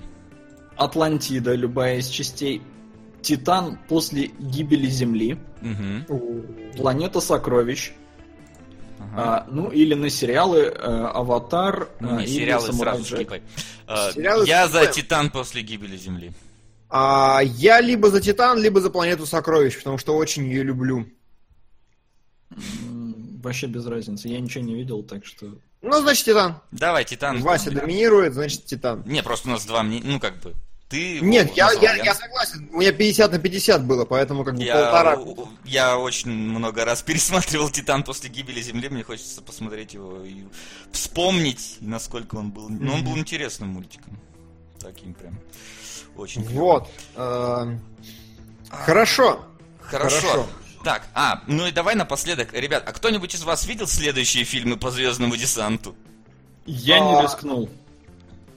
Я э, начинал смотреть, я даже скачивал какой-то, прощелкивал его, и это, ну, это типа трансморферы вообще. Прям, прям вообще трансморферы. Слушай, а у тебя голосовалка под рукой? А, под рукой, но сейчас я договорю. А чё? Да, зарядить просто, спросить зрителей, интерактивчик, спросить зрителей, как им звездный десант, там по какой-нибудь простой трехбальной шкале, А. топ мусоры. Или- Хорошо, а, щас ну по четырехбальной давай. Сейчас я закончу э, свою Мгм. фразу. Вот, я смотрел мультсериал по Звездному десант, трехмерный такой. Который... А, я, по-моему, тоже, кстати, Вот. сейчас загуглю кадры и Да, вспомню. посмотри. Вот, и помню, что тогда он был, конечно, немножко, ну, не тем, что фильм, потому что, естественно, там никто не умирал, если я ничего не путаю. Но, как такой, знаешь, придаток. а, О, да, я смотрел тоже, я помню. Да, Всё, он я- был довольно неплохим, я осознал. хочу сказать. Мне он более-менее так зашел. Тогда так, Мгм. давай голосовалку тогда.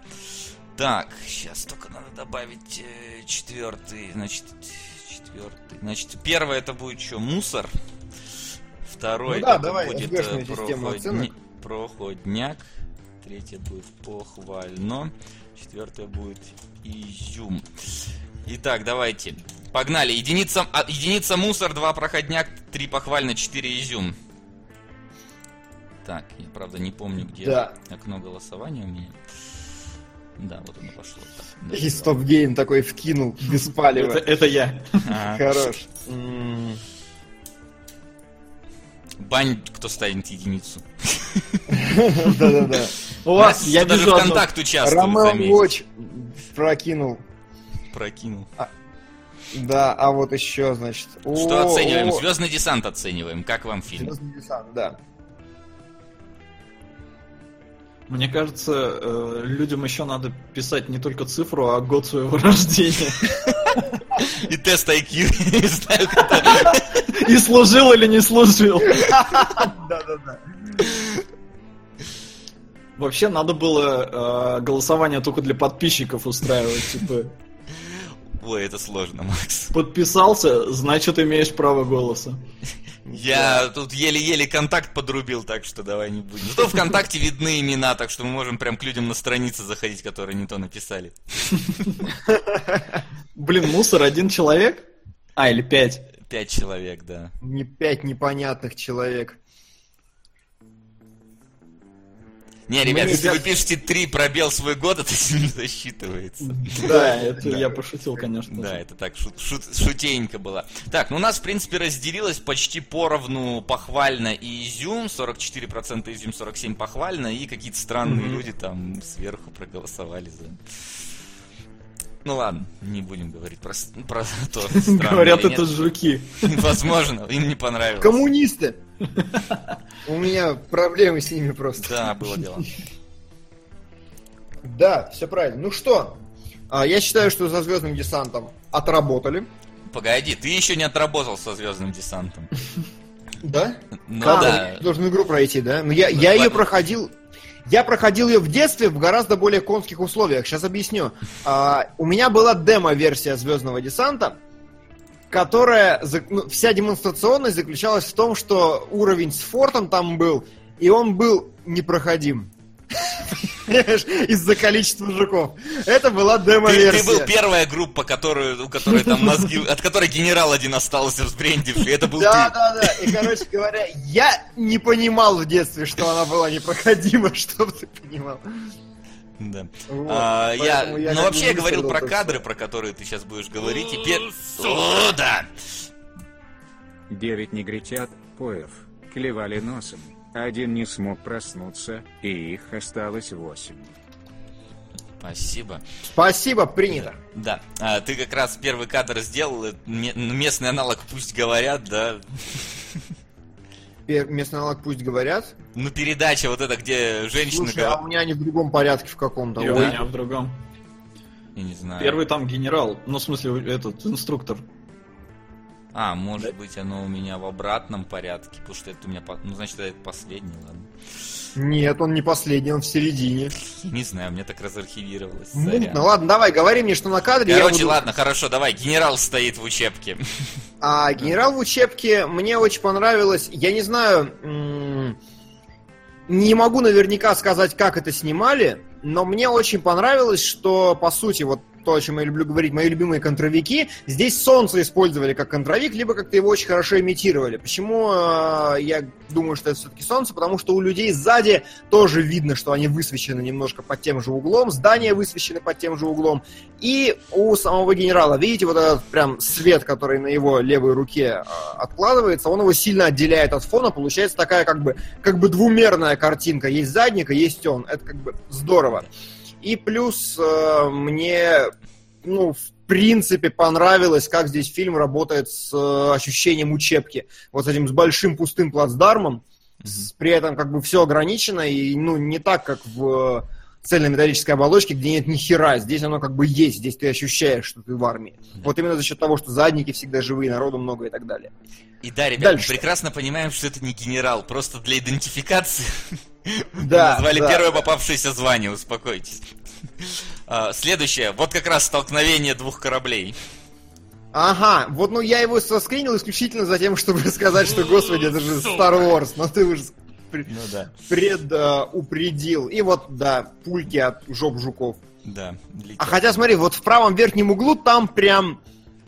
Прям такая компьютерная графика. Ну, это знаешь, это никто не, туда не смотрит, поэтому это как, э, не знаю, как, как трибуны в Колин Макрей ралли, где там картонные чуваки просто из стороны Да, в сторону да, там да, дергаются, потому что какая Всё кому правильно. разница. Вот, следующие Так, следующий да? кадр, э, чуваки за камнями синие. За камнями, да. А, вот опять же, здесь мне, во-первых, э, вот ощущение хаоса я хотел показать, которое, ну, типа, что это за бардак вообще. Но, во-вторых, мне очень понравилось, как грамотно и технично сделал э, оператор. Он просто поставил лампу где-то высоко вверху яркую, и все каски быстро начали бликовать. И поэтому ты видишь всех вообще. То есть, как бы там может быть не очень мощный источник освещения, как-то вот он там сзади, ну, так подсвечивает так себе, и, и чтобы подсветить сильно все это, нужно было бы прям усилия приложить. А он просто добавил вот этот один яркий источник, от которого все бликуют, причем, может быть, даже два или три источника, потому что там под разными углами. Все бликуют, их, кажется, много, этих точек вот много, и больше, точек больше, чем людей. И поэтому как бы такое ощущение густоты, оно здоровское. Плюс э, очень технично сделано, что передний план у нас есть, вот люди стоят, они подсвечены синим, окей, но скала, она уходит как бы вправо, вглубь, и из-за этого объем кадра чувствуется лучше, именно за счет того, что та же самая скала сворачивает. А еще, Вот. наверное, было хорошо, что можно было вообще снимать э, все эти кадры, пока павильон кварцевали. Да, удобно для рабочего процесса. Действительно. А теперь э, один чувак э, орет. Да, да, я, я как, вот мне интересно, какой следующий кадр у тебя будет. Ну ладно. А, а, здесь просто я, опять же, мне- все стоят сзади одним непонятным рядком, они даже стрелять так не могут. Ну как бы, вот что это такое? То Ну есть, да, если- линия огня. Рассредоточьтесь. Они мешают сами друг другу стрелять. Ну, я и говорю, то есть, как бы, почему это выглядит как абсолютный бардак для меня, и почему я ищу в этом какую-то режиссерскую задумку, потому что с такими построениями они, они друг друга перестреливали постоянно. Ну, куда это годится? Ну, вот, но в целом здесь... перестреляли. Да, возможно. А, но- возможно, перестреляли. Но. В смысле, да. А, с точки зрения, опять же, композиции, здесь хорошо сделано то, что справа, точнее слева, я справа с его точки зрения сказал, а слева за чуваком мы видим большой холм, который как бы создает такую асимметричность, а, такую стандартную достаточно, и по холму идет линия, которая указывает точно в ему в глаза. Это как бы такая направляющая, которая ведет. А вот справа холм, он идет по линии вот этой вот толпы. Таки да, ты хорош. Прям, да, вот эти вот две скрестные вещи, они, ну, красиво сделаны. А, Дальше. Рико на Дальше. фоне разорванного говна. а, почему-то у тебя понятно, только вопрос улетел Ну куда-то. да, видимо, да. Так что... А, на фоне разорванного говна просто такой настолько красивый, пафосный, глупый пропагандистский кадр, что я прям такой, а Клевые вкусно». чуваки не смотрят на взрыв. Да, да, да, да. Ну и плюс... э, А вот что за миниатюрки там стоят на скале? Не, ну это человечки, как бы Ну это да. люди, все хорошо, мне, они там Просто- шевелятся. мне- Да, шевелится просто. Да, Такое там ощущение, видишь, как будто, знаешь... смотри, вот один он в прыжке прямо я его заскринил. А, да, вон вижу, да. Всё. Да, в этом смысле они двигаются. А, и плюс э, классика, как сделать красивую фоточку в Инстаграм, возьмите себя в одну половину и поставьте задник в другую. То есть снимать себя по центру это неправильно. Вот, ну, настолько типичная композиция, и настолько, вот заметьте, огонь сзади него. Вот это все, это все так хорошо, красиво сделано, что а, очень простая, очень понятная. Следующие у тебя должны быть люди, да? Люди, да, на фоне гроба. на фоне гроба. Вот здесь, э, это опять же, это элемент, который, мне кажется, пародирует какую-то пропагандистскую историю, потому что э, смотрите, какая конструкция получается с точки зрения сюжета. У погибшая главная героиня, она как бы, ну, рыженькая, она погибла, да, при этом там погибла еще куча народу, но их оставляют за кадром, и именно героиню нам привычную хоронят с честью, с почестями, со славой, значит. И мне кажется, что вся ее сюжетная линия была, ну, не вся, но вот эта часть ее сюжетной линии, она введена именно для того, чтобы показать, как относится к смерти. То есть, как бы, это настолько, опять же, очевидное несоответствие, что, как бы, почему хоронят только ее в этом эпизоде, чем она такое заслужила. Я тебе объясню. Я предположу, что только ее труп сумели Да, затащить. да, только ее труп затащили. Потому А. что у американцев у них как бы, ну, есть такая штука, я не знаю, насколько она правильная, но им их воспитывают, что своих на поле боя не бросают. Они даже трупы Мгм. стараются э, забрать, чтобы типа с почестями похоронить. Здесь вывезли только ее. А, хорошо, ладно, все принимается, не знал. Но по самому кадру мне очень, э, опять же, ну не очень, но вот тот самый контровик, который фигачит справа, его здесь тоже очень сильно видно. А, при этом слева стоят очень такие умеренные источники освещения, но справа он прям жесткий, он прям пересвечивает. И плюс э, мне очень понравилась фишка с отражением Мгм. вот в стекле, потому что она прям увеличивает массивность кадра, она делает его гораздо сочнее. Это здорово и это хорошо. Вот. Ну и вопрос. И вопрос, вопрос, да, да. остался после. Вопрос меня очень впечатлил, знаете чем? Насколько э, эти, у этих чуваков, типа, в фильме там секунд 15, наверное, Мгм. да? И Ну да. насколько четко прописаны образы. Просто вот в одном этом кадре все понятно. И про того, и про другого. То есть вот его положение, его вот поза вся, его мимика, его костюм с бабочкой обязательно. А, Соответственно, тетка, которая сидит прямо наоборот, у которой более строгий костюм, которая с прямой спиной. Это, это Да, очень она крутая... взрослее намного. Что? Она намного взрослее. И это чувствуется в ее, как бы, она говорит, надо понять пауков, ну, изучить их. А тут, ой, умные пауки, да чё вы?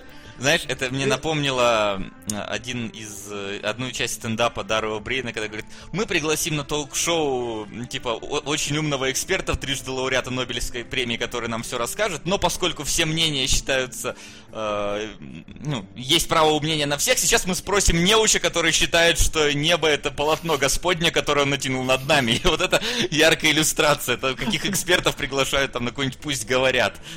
Да, да, да. Но вот э, я поч- что мне и понравилось как раз то, что это вот чисто режиссерская история. То есть как бы многие думают, что режиссура это когда в Страже Галактики 2 крутой, красивый эпизод, и вот тебе. На самом деле нет, вот этот кадр, он полностью срежиссирован от и до, и срежиссирован безупречно вообще. То есть как бы он передает настолько много информации, настолько э, в малый промежуток времени, настолько интуитивно как бы он вас ее закладывает, что это прям мастерство. И Верховен прям красавчик, тут я ничего не могу ему сказать. На этом мы и закончим разбор нас всего. тут неоднократно спрашивают, смотрели мы обзор этого фильма от Красного Циника. Я даже не знаю, Нет, кто это такой. я тоже не знаю. Так Я, я знаю, но не могу его смотреть. Не, не в обиду ему, просто подача мне его неприятно. А, Бывает такое, тяжело. А, Но, Нас опять же, как бы комментарий... Комментарий для меня было открытием, что это экранизация книги, и, ну, прости, как бы, Ну, это не экранизация, это, так. это- это не заслуга красного циника, это ни хрена не экранизация книги, да. сейчас приду. Вода кончается. Давай, а ты, Макс, пока огласи, что там у нас как. А топ у нас не меняется. В следующий раз мы смотрим комнату. Ну, ничего, посмотришь. И А, а можно просто посмотреть обзор комнаты и как бы норм, да? Или надо ее прям смотреть? Да вот видишь, вот проблема в том, что придется смотреть. А, ну и Хэллоуин 78 года. Ну, Хэллоуин. это- Практически, это, по-моему, первый вообще, да, э, слэшер как таковой. Возможно, я не По-моему. Хэллоуин был В следующий первым. раз мы вам точно расскажем. Если вы не измените топ, мы вам расскажем, первый он или нет. Мы подготовимся и все сделаем. Но остальное все перед вами. У вас там... А, не, у вас абсолютно все влезает э, Да, на экран, там, там кроме только- Хайда и Роланда. Мы сейчас можем сыграть, короче, еще там какие-нибудь Хайдера и Роланда и, И убрать и- комнату. и- и убрать комнату такие. Оп. Ну там рядом игроки вторые, которые как бы Ну, мы можем задонатить на Бахубали. бахубали. Я не знаю, что это, мне прям хочется узнать, что значит Название забавно. Да. Кстати, ребят, пока у нас тут э, небольшой перерывчик, не забывайте, что у нас э, сегодня в 20.00 будет стрим по Prey. Обязательно приходите, смотрите. А, и да, э, комната, разумеется, с Томми Вайсо, а не с Бри Ларсон. Как бы Я- Солоду я- не хотел. Да, я допишу 2003 год, чтобы было понятно. А то, да, действительно посмотрят замечательную картину с Бри Ларсон. И такие, а чё вы так ругали? Классный фильм же. Да. Хотя в комнате-то с Бри Ларсон там есть свой Томми Вайсо. Да, кстати, кстати, да. Ну так, что, ты вернулся. я да, Да. я уже здесь. Лично я уже включил нам а, афишку мастера. И вот да. Димон, я думаю, тебе придется, ну, как-то Прям- вообще прям затирать, потому что тебе понравилось. Я смотрел во второй раз, и мне опять было скучно. Я смотрел в первый раз, я чуть не умер при просмотре. Ну, не Ну, ладно, давайте чуть не тогда умер. вы, а потом... Не так плохо, конечно, то есть это не ужас, который... невозможно- Вот, когда я смотрел Звездного... Небесного... Небесного капитана, я реально мучился просто. Здесь мне просто было не очень интересно. Как бы... э, Фильм э, о чем? О человеке, довольно-таки специфичном, э, который вернулся с войны со Второй мировой против, ну, он с япошками воевал, вот, и никак не может найти свое место в сложившихся в сложившемся обществе, потому что он, но он на самом деле быдло то еще, тем более такое, ну, пьяное, и вот этот вот его пьяный говор в течение всего фильма был несколько неприятен для меня. Но это ладно.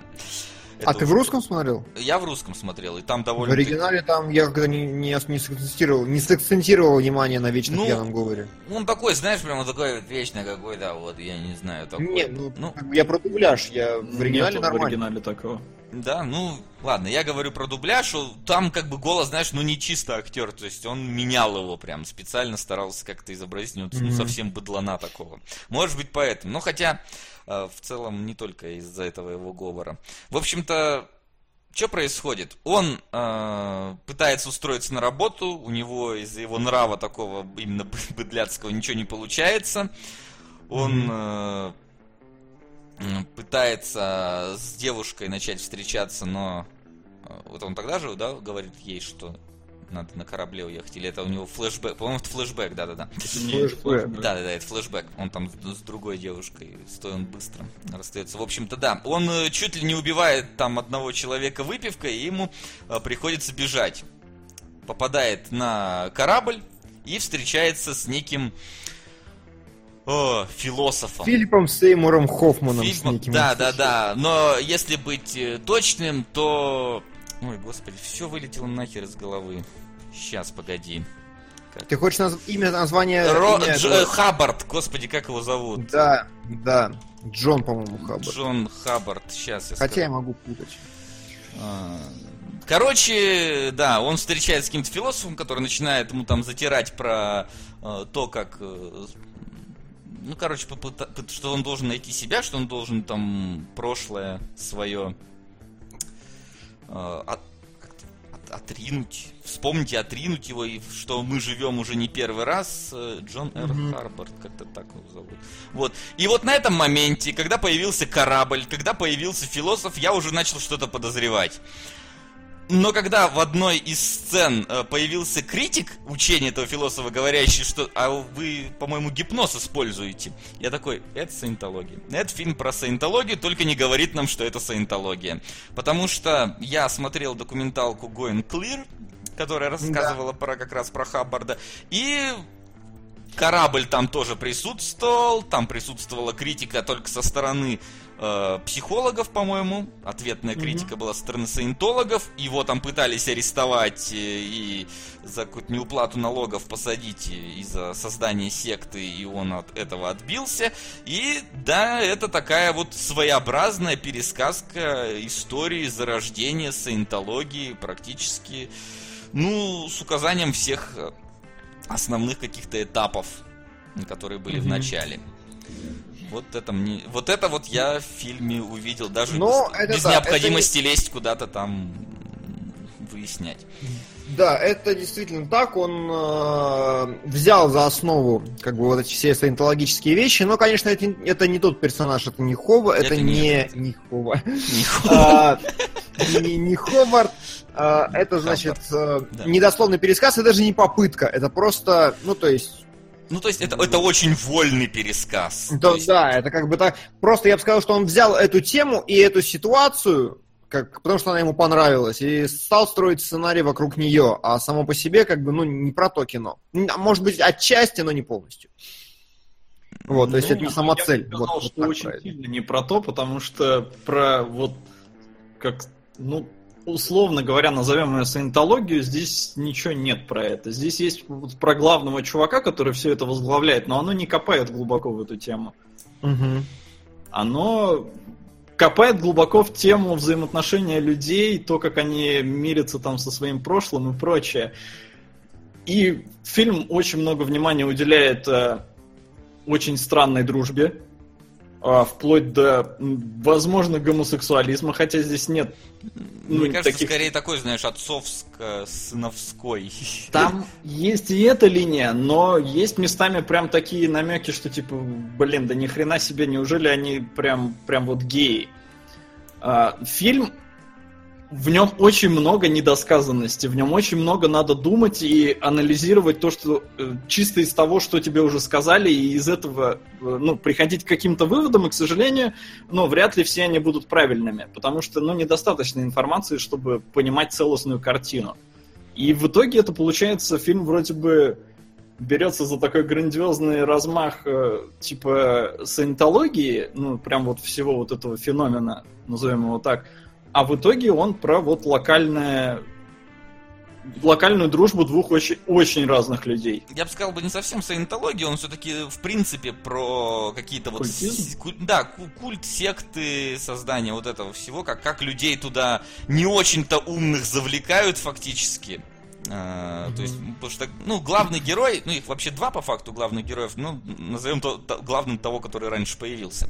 Вот, он далеко не, не Нобелевский лауреат, поэтому вот его как-то запутать у, у Хоффмана да, тут даже получилось. Не, не совсем запутать. Тут получается, что Хокин Феникс э, это абсолютно потерянный персонаж, э, ну, в смысле, человек, который и не ищет никаких ответов.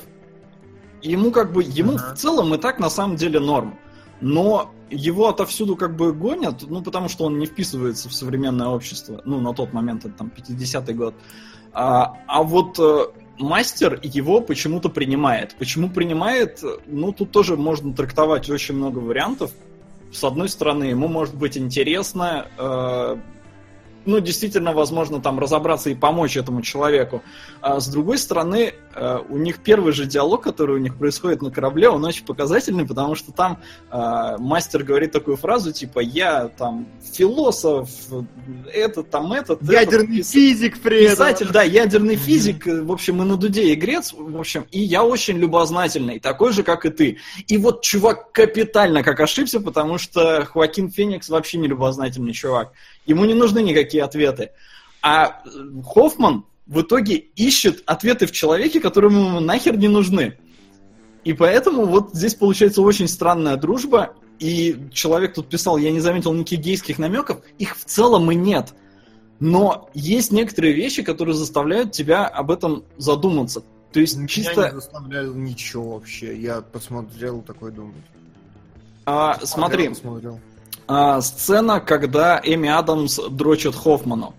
А, да, я думал об этом, но здесь я просто скорее увидел указание на то, что Хоффман мразь. Не, погоди, вопрос такой. Эта сцена была в реальности или она приснилась Фениксу? Я вообще не видел ни одного намека на то, что это какой, что фильм ск- склоняется в эту сторону.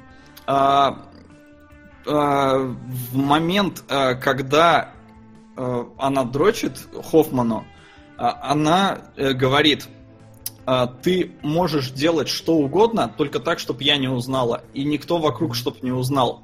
Вот в этом я заметил некий гейский намек, а, потому что, ну, зачем ему иначе Феникс? Ну вот зачем Хоффману Феникс? Э, ну, А, подожди, но я д- до конца сейчас расскажу, а вы сами решайте. Я не утверждаю, что это так, я просто говорю, что я заметил в этом некий намек. Сука! И а, когда а, она, но она говорит, типа, все, делай, что хочешь, он кончает, и в следующий же кадр Эми Адамс будет Феникса. И вот непонятно, это он представил себе вот эту ситуацию, то есть, что жена, как бы, э, Хоффмана там против него и все такое. Либо это действительно было. И если, ну, неважно, было это действительно или ему представилось, что такого может делать Хоффман, о чем не хочет знать его жена. Тоже изменять ему с другими бабами. По-моему, это достаточное основание. Но я посмотрел, а, действительно ты прав в том смысле, что эта сцена, э, во-первых, эта сцена, ну, начинается с того, что Хоакин Феникс засыпает, а, там вот эта голая пляска идет, значит, вся страшная, он засыпает на ней, а, показывает эпизод с Хоффманом, и потом он просыпается. Это действительно так. И плюс, а, ну, как, нам, как подтверждение твоей мысли, может быть то, что здесь очень такое характерное боке по бокам, такое немножко создающее, создающее такую Эффект сна. Эффект. Да. Но вообще, может быть и нет, может это просто глубина резкости, потому что боке это на единственном объемном объекте на, на полотенце там видно. Я заскринил этот кадр. Но, не знаю, но я понял тебя. А, но и вопрос-то остается, почему они дружат? Зачем Хоффману а, Феникс? Я... здесь настолько сложные и объемные психологические портреты, что, на мой взгляд, не обязательно иметь прямую причинно-следственную связь для драмы такого размаха. Почему? Ну, то есть, как бы, у меня масса приятелей, знакомых и так далее, с которыми мы, как бы, ну, дружим и все. Не, ну... Да, но вы же, наверное, не настолько разные и противоречивые ребята. Да даже если бы разные и противоречивые. Ну, то есть у меня лучший друг детства всегда был, ну, а, такой, скажем, да он до сих пор носит спортивные штаны. Вот, нас охарактеризуем это таким образом. Ну, то есть и мы с ним отличные, лучшие друзья, всю жизнь были, всегда. Ну, это в детстве, тут взрослые Да люди нет, до сих познакомились. пор. Ну нет, э, то есть, не знаю, так или иначе, я не вижу какой-то прям необходимости, вот прям почему ответа на вопрос. ну, Просто как- как- а, сам режиссер сказал что? Он сказал, что это фильм о любви дру- двух людей.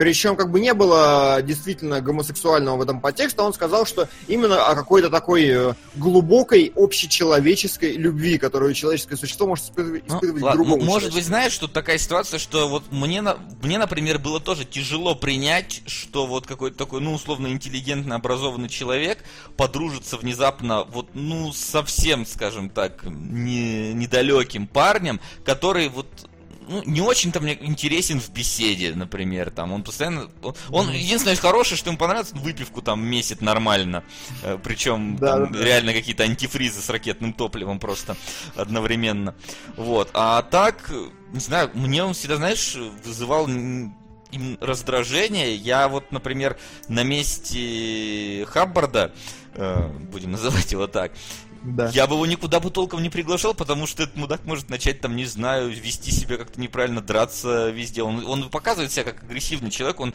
на критиков просто там срывается постоянно. И ему даже Хаббард говорит, зачем ты так делаешь, так не надо делать. Хотя, может быть, он хочет, чтобы тот все-таки это делал, но не признает это, скажем так, э, э, Да, да, при да. нем непосредственно.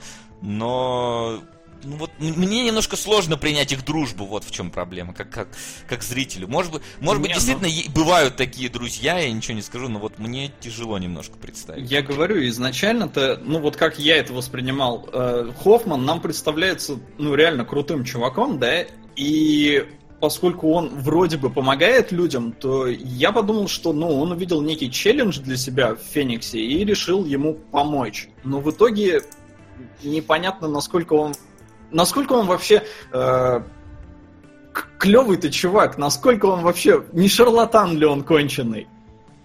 Ты не Тоже понял по итогу фильма? А, не, ну, как бы, давай на чистоту. Я, я, я пришел к своему выводу. Но прямым текстом в фильме тебе никто не говорит, шарлатан он или нет. Слушай, ну, по-моему, это предельно очевидно. Ну, то есть, как бы, это фильм, который происходит в реальном мире. Соответственно, все ценности реального мира туда следует спроецировать. И, соответственно, когда э, ну, он не может привести никаких аргументов, когда его, очевидно, подпирают тем, что это гипноз, а потом избивают критиков, когда, очевидно, это секта-секта, и очевидны все отсылки в сторону саентологии, по-моему, это прямым текстом приравнивается к тому, что чувак, э, он может быть долбанутый сам по себе, он может сам верить в эту херню, и вот это непонятно, верит он или нет в то, что он делает, но то, что это херня, это херня. По-моему, по-моему, так.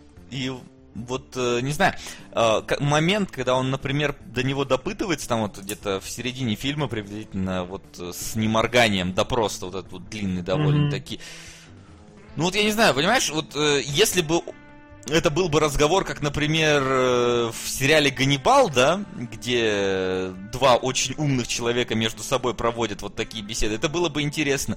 Но здесь э, Феникс отвечает, ну вот настолько, знаешь, вот какими-то обычными ответами, и не чувствуется какой-то вот хода мысли, о чем я должен в этот момент как-то, ну, понять, как-то ра- развить этого персонажа. Ну вот у меня не, Ну, не не, знаю. не создавалось такого ощущения, что вот как минимум там, знаешь, вот в голове Феникса происходят хоть какие-то сподвижки.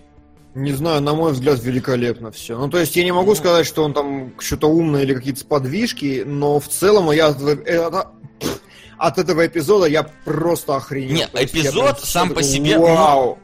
Эпи- Он- эпизод ну, сам по себе, я не говорю, хороший. Он именно хорошо сделан, так знаешь, он такой напряженный довольно даже под конец становится. Но как-то вот напряжение ради чего создано здесь? Ради какой финальной мысли?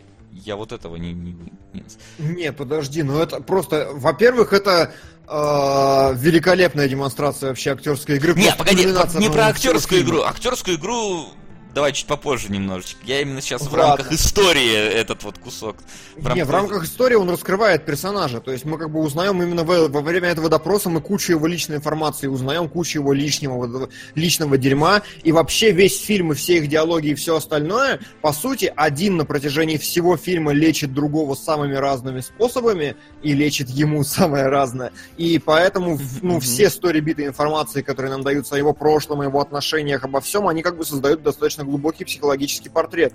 Потому что там как бы, ну, а, ну, типа, ответы на вопросы, да. А, ты врешь? Нет. Ты лжец? Да. Или, или наоборот. Не помню, как там было сказано дословно, но как бы э- это интересно, это как бы окей, это, ну, это забавно, это занятно. Ну, не знаю. Я просто отвечу, что не особо забавно это как-то было. Ну, то есть, я понимал, почему он там, в принципе, может сменить ответы, потому что, ну, знаешь, ну, хотя ладно, не будем вдаваться в, эту- в эту сторону. Потому Не, что, ну насчет возможно, сменил не ответы, это как бы, опять же, ты говоришь, что эпизод э, неинтересный, сделан без напряжения. Вы соскучились по качественным играм в ДНД? Я точно. Поэтому вы знаете, что надо делать и на что донат. Это, я так понимаю, игроки 2? Игроки 2, Ну, да, игроки спасибо, сэр. Ребята, у нас вырывает... Оно смещает комнату! Воу, А, берегитесь. Комната и игроки, это будет прям адовая Не-не-не. Не-не-не. Хэллоуинные игроки. игроки. Комната улетает. Вот. Ладно, а вот, Васян, что я хотел сказать? Да, да, говори.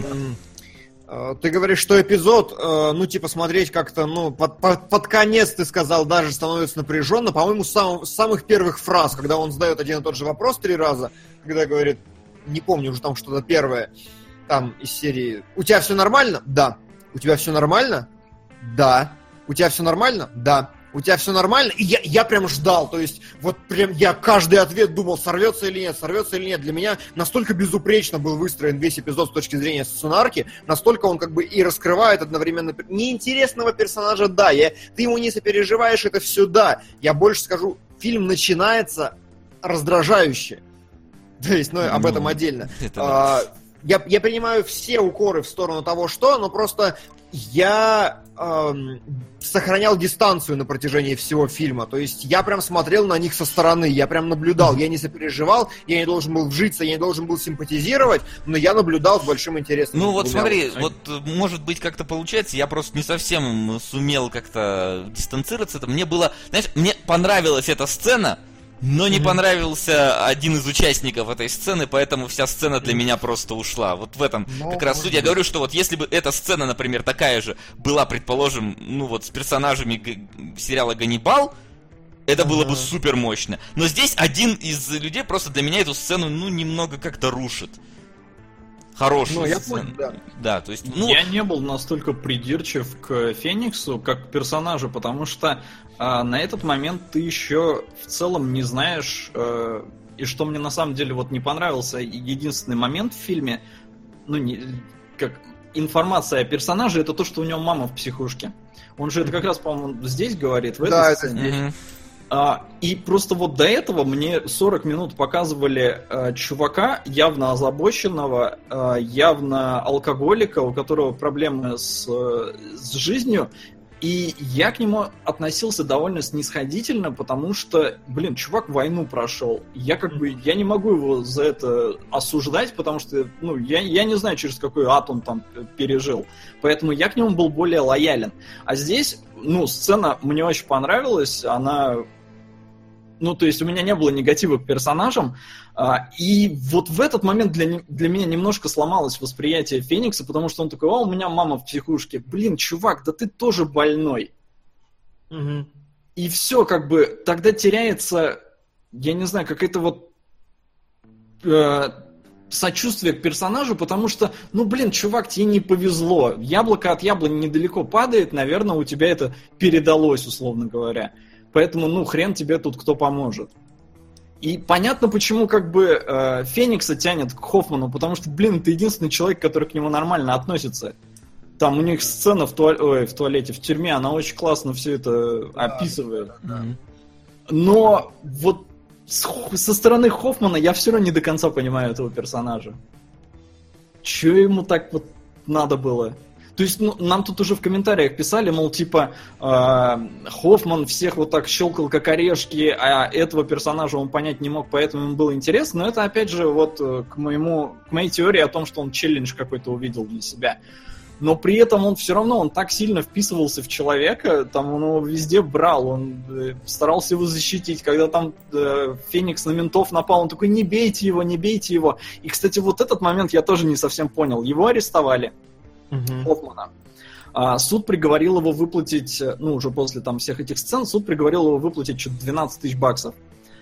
И получается, все, на этом тема это заминается, мы больше об этом никогда не, восп... не вспоминаем. И ну, чисто логически, получается, мужик богатый. Ну, Хоффман. Ну, да. да. То есть он мало того, что он влиятельный, он знаменитый, он еще и реально как бы богатый. И да. То есть вот он как бы он ко всему вот этому стремился э, стать крутым, но при этом рядом с собой держал такого дебила. Нет, смотри, у него немножко другая мотивация, потому что если мы берем именно э, ну, привязку к саентологии, там человек реально был э, двинутый. То есть он реально верил в то, что он делает. Угу. И то, что он там за это деньги получал, да, он стал знаменитым, богатым, но при этом он все-таки был, знаешь, такой не... Ну, человек все-таки немножко другого склада ума. Он считал, что вот он действительно открыл что-то новое, какую-то новую методику, которая позволит людям быть счастливыми. И вот эта вот история с арестом и выплатой, мне кажется, ну, тут просто она слишком сокращена, потому что на церковь саентологии я не помню, по-моему, да, еще во времена, когда был э, жив Хаббард, э, тогда ФБР ее пыталась прикрыть, короче, по, как раз за то, что создали вот эту организацию э, не религиозную, и что они должны были платить налоги, и там огромные штрафы mm-hmm. за неуплату должны были идти. И как в итоге, что случилось-то? Как в жизни эта история решилась? Этот Хаббард попросил всех своих э, прихожан отписать на адреса агентов ФБР письма с жалобами. И они просто завалили встречными исками ФБР, и ФБР при, пришлось отказаться от иска на на, на вот эти вот э, налоги и признать э, в таком случае саентологию в качестве религии. Там вот такая была терка. Mm-hmm. То есть тут она вообще но... не показана, но да, если да, мы вот берем здесь фильм-то вообще не ударяется в эту тему, поэтому ну, я и говорю, что он как бы он не толком-то не про саентологию. Он он, он про Траволту. Феникс это... Ну, да, да. Там, условно говоря, Траволт это был один из первых известных саентологов. Не, Траволту мне очень понравилось, короче, что просто компромат есть на Траволту. и поэтому... Ну, и поэтому его держат. Ну ладно. Да. Это, это вот Том Круз, по-моему, сам, сам, сам туда лезет. Кстати, Том Круз был против э, этого фильма, он его критиковал, э, пока вместе с режиссером не посмотрел. Немного крем да. стало лагов на сочувствие госпоже. Не, ну стоп. Э, Том Круз, когда посмотрел, он очень сильно разозлился. Ну а, да. Ему он прям он вскочил в момент, когда сынишка, э, тоже парнишка из Breaking Bad, э, говорит, мол, типа, да, он же на ходу все выдумывает, что ты ему веришь, что ли? Вот в этот момент Том Круз взорвался, и они очень долго спорили, но решили ссору Ну, что, собственно, поэтому... еще раз показывает, что да, это прям, ну, про саентологию, даже если ну, это не открыто. Опять же, это, это небольшой сеттинг.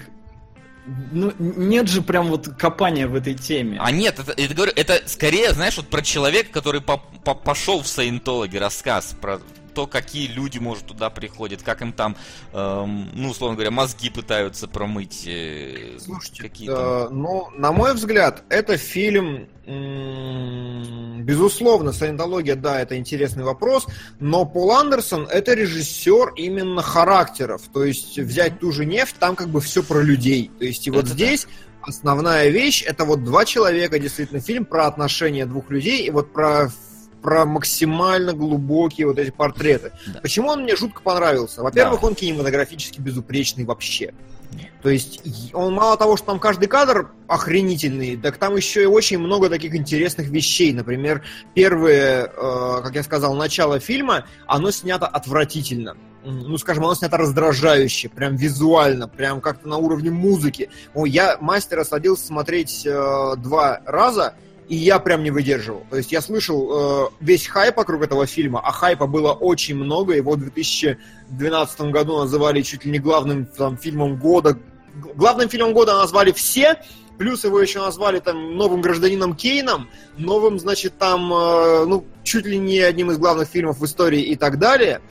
Вот, э, я садился его смотреть, и я прям не мог, потому что мне было физически некомфортно, я прям вырубал его. Сейчас, когда уже нужно было это сделать, я уже это сделал, и я понял, что действительно фильм начинается с того, что нам презентуют персонажа как максимально негативного, и там очень много вещей, вроде линзу взяли такую э, аноморфную, которая размазывает картинку, вроде музыки, которая там, ну, как-то нарочито так давит на мозги. Это все как бы очень круто сделано. Дальше э, первую часть фильма режиссерские, это надо, это надо показывать на гифках даже, а не на кадрах, но там постоянно очень интересно выстроена перспектива с точки зрения. То есть, как бы, э, мы все время видим с точки зрения главного героя, как бы не стояла камера. Даже если он убегал от кого-то по полю, значит, когда он там убил чувака, да, Мгм. он убегает по полю, и камера отъезжает, нам показывают, как он бежит, за ним погоня, там прям о, супер общий план, но звук при этом такой, как будто крупный план накладывается при этом. То есть, как бы ты Да. остаешься все еще близко к нему, несмотря на то, что ты от него по картинке далеко. И вот таких вот мелочей просто триллион. То есть, Ну, мне очень это великолепно, сцена, изумительно.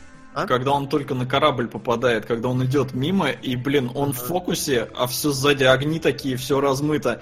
Только берется в фокус, что там происходит сзади, он размывается. И вот они вместе никогда не бывают в фокусе. Не, ну здесь как бы да, это визуальная такая фишенька фильма. Они взяли очень старую камеру и, насколько я понимаю, там с объективами тоже какая-то была рамса. А, практически на всех кадрах минимальная глубина резкости, то есть фокусное расстояние, оно прям вот такое. То есть у вас там лицо в фокусе, все остальное размыто к херам вообще. Этого очень много, картинка из-за этого очень сочная, очень классная. Вот, и э, о чем это я? Вот за счет того, что актерская игра безупречная абсолютно. За счет того, что Согласен. кинематографически это прям мощно. Ты прям смотришь. Я вот чуть ли не в каждой сцене для себя что-то находил. Я вам вот сидел бы и разбирал прям по эпизодам, как это все круто сделано. И мне было просто очень интересно за всем этим наблюдать. Мгм. Такое, знаете, эм, кинозадротское пиршество какое-то, которое прям ты сидишь и вау, прям обтекаешь этим фильмом.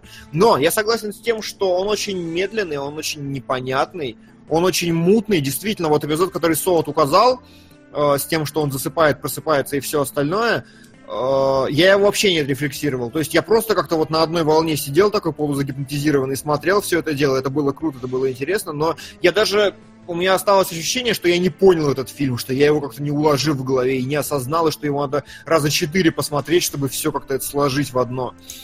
А, именно поэтому мне, ну, мне не было скучно, мне не было больно, потому что мне было прям, прям интересно от и до. Ну, А а очень вот пос- вопрос. Да. А, ты говоришь, его надо посмотреть раза четыре. Я его смотрел сейчас во второй раз. Первый раз я его посмотрел в 2012 году, потому что я увидел 86 баллов на метакритике. Ага. А, Я почитал э, рецензии тогда, ну так, чисто мимоходом, и все как бы к тому, что, ну, просто режиссер клевый. Типа, вот хайп вокруг режиссера. Мгм. А смотреть фильм было, ну, просто уныло скучно, потому что, ну, по сути, ни о чем. То есть, вроде бы есть персонажи, есть там их раскрытие, есть какой-то этот рост, изменения и все такое, но, сука, ни о чем, реально уныло и скучно. Я его пересмотрел сейчас во второй раз, его было попроще смотреть, потому что я знал, что ожидать. А, но вот вопрос, блин, что это за фильм такой, который надо четыре раза посмотреть, чтобы им нормально насладиться? И мне не Я хотелось его Я пересматривать. насладился с первого раза от и до. Ну, то есть это как бы такая история, не, не хочешь, не пересматривай, никто тебя не заставляет, как бы, ну, не зашло и не зашло, бывает и бывает, но просто это, ну, такое прям настолько емкое, на мой взгляд, полотно, э, что это за фильм такой? Не все фильмы созданы для того, чтобы их понимать с первого раза. Типа, знаешь, «Войну и мир» же перечитывают люди, ну, как бы год за годом, там, да, вот нек- у меня есть знакомые, которые прям стабильно раз в пятилеточку «Войну и мир» такой, оп, осилил. Достоевского, ну, то есть, как бы, э, такие вещи, которые, скажем, не про мастера сейчас, но в принципе общепризнанную классику, все всегда говорят, что ее нужно перечитывать постоянно, потому что она очень комплексная. Она продумывается годами, там настолько колоссальные массивы информации, настолько много внутренних хитросплетений, что ты их должен обязательно перечитывать там не только, чтобы лучше понимать, но и по мере своего собственного развития. То есть именно вот ты за пять лет получил какой-то новый объем там эмоций, переживаний, знаний, еще раз перечитал перечитал, по-новому взглянул на некоторые вещи. Так что любая достаточно сложная, комплексная, массивная вещь требует пересмотра, переосознания регулярного. Я лучшие фильмы, которые знаю, с огромным удовольствием пересматриваю именно для того, чтобы глубже в них погружаться, лучше их понимать. Ну, знаешь, э, мне кажется, что еще помимо этого, все-таки должна тебя, ну, как-то при первом прочтении все-таки произведение увлечь, тем не менее. Нет, без проблем. Тем... Ну, как Смотри, вопрос. А, я просто да. хочу сравнить э, с как по-моему, это прошлая работа этого режиссера Пола Андерсона, «Нефть», да? Да, mm-hmm. вот ее, я подозреваю, я его смотрел очень давно, но подозреваю, что там тоже в персонаже да, можно копаться и копаться, но при этом там была чертовски охеренная эстетика. Вот это вот всего, знаешь, ну не дикого зап... там не дикий, там чуть позже, я не Ну такой район где-то, знаешь, этих, как оно, банды Нью-Йорка, где-то того вот времени. Э, эстетика там было прям э, очень круто сделано и с сеттингом, и с декорациями. И персонаж там был очень интересный. Такой прям, знаешь, типичный злой, такой алчный магнат который там использует даже ребенка, чтобы ему было лучше договариваться там, да, сделки заключать. Он ребенка себе усыновил.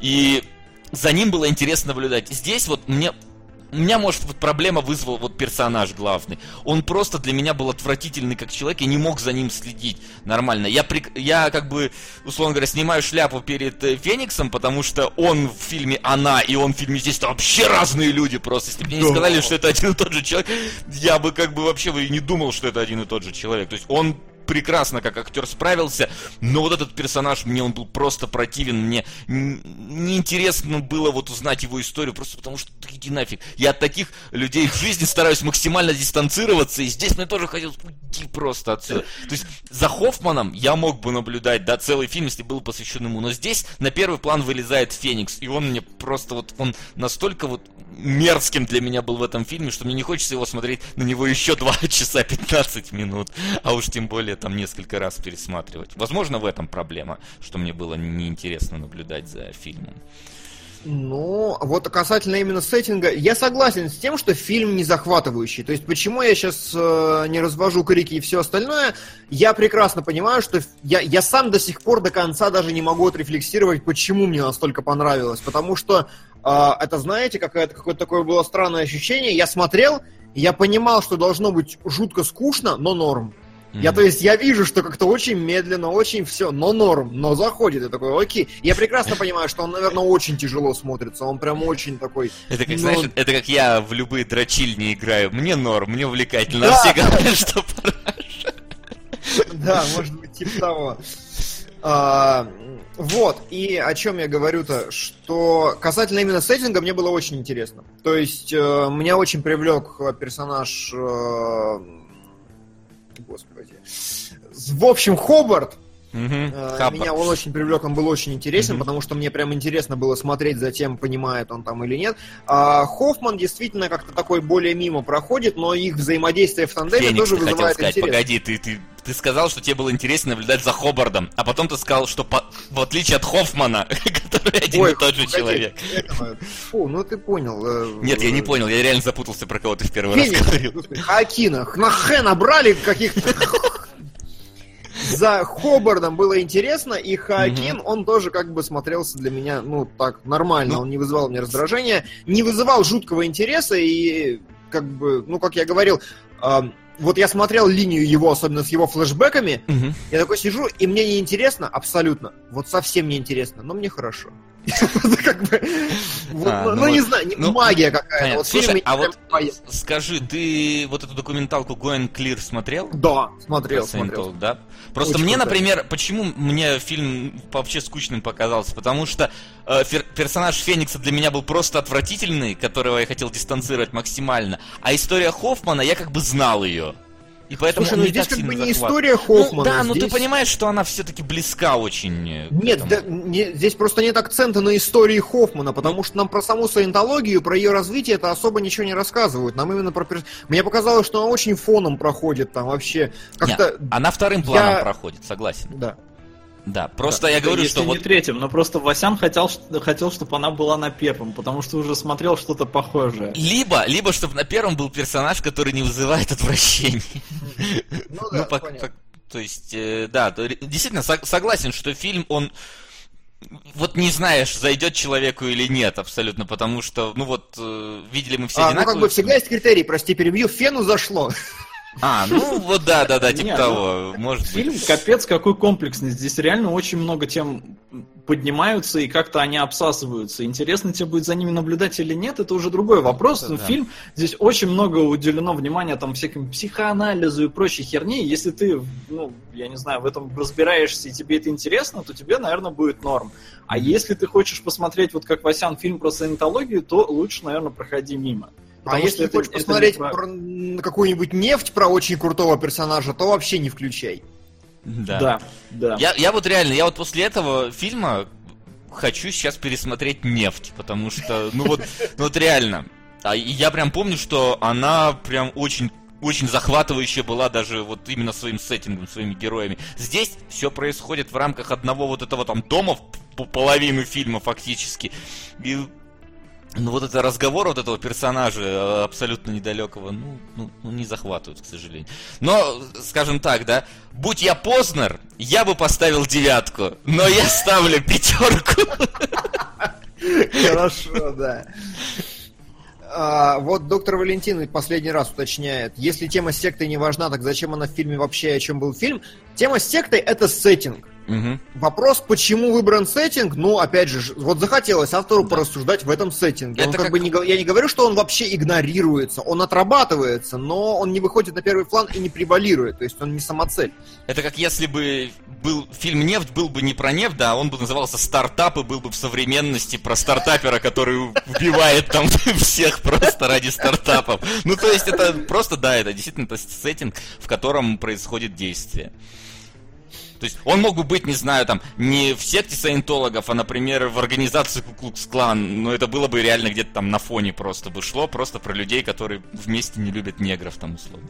Не, ну здесь еще важно же, что чувак Хоффман-то, он там дофига психоанализом занимается и все такое. То есть ему надо было как-то воздействовать на Феникса. И вот в саентологии у них есть что-то там похожая обработка. Поэтому он Да, так а я сегодня скину. раскрывал. Я сегодня скинул в группу кинологов ролик от Нердрайтера, который как раз прекрасно анализирует весь этот эпизод, проводит параллели с саентологией, как оно все работает, рассказывает, очень крутая штука. Заходите, кино, нижнее подчеркивание, логи, вписывайтесь. Да.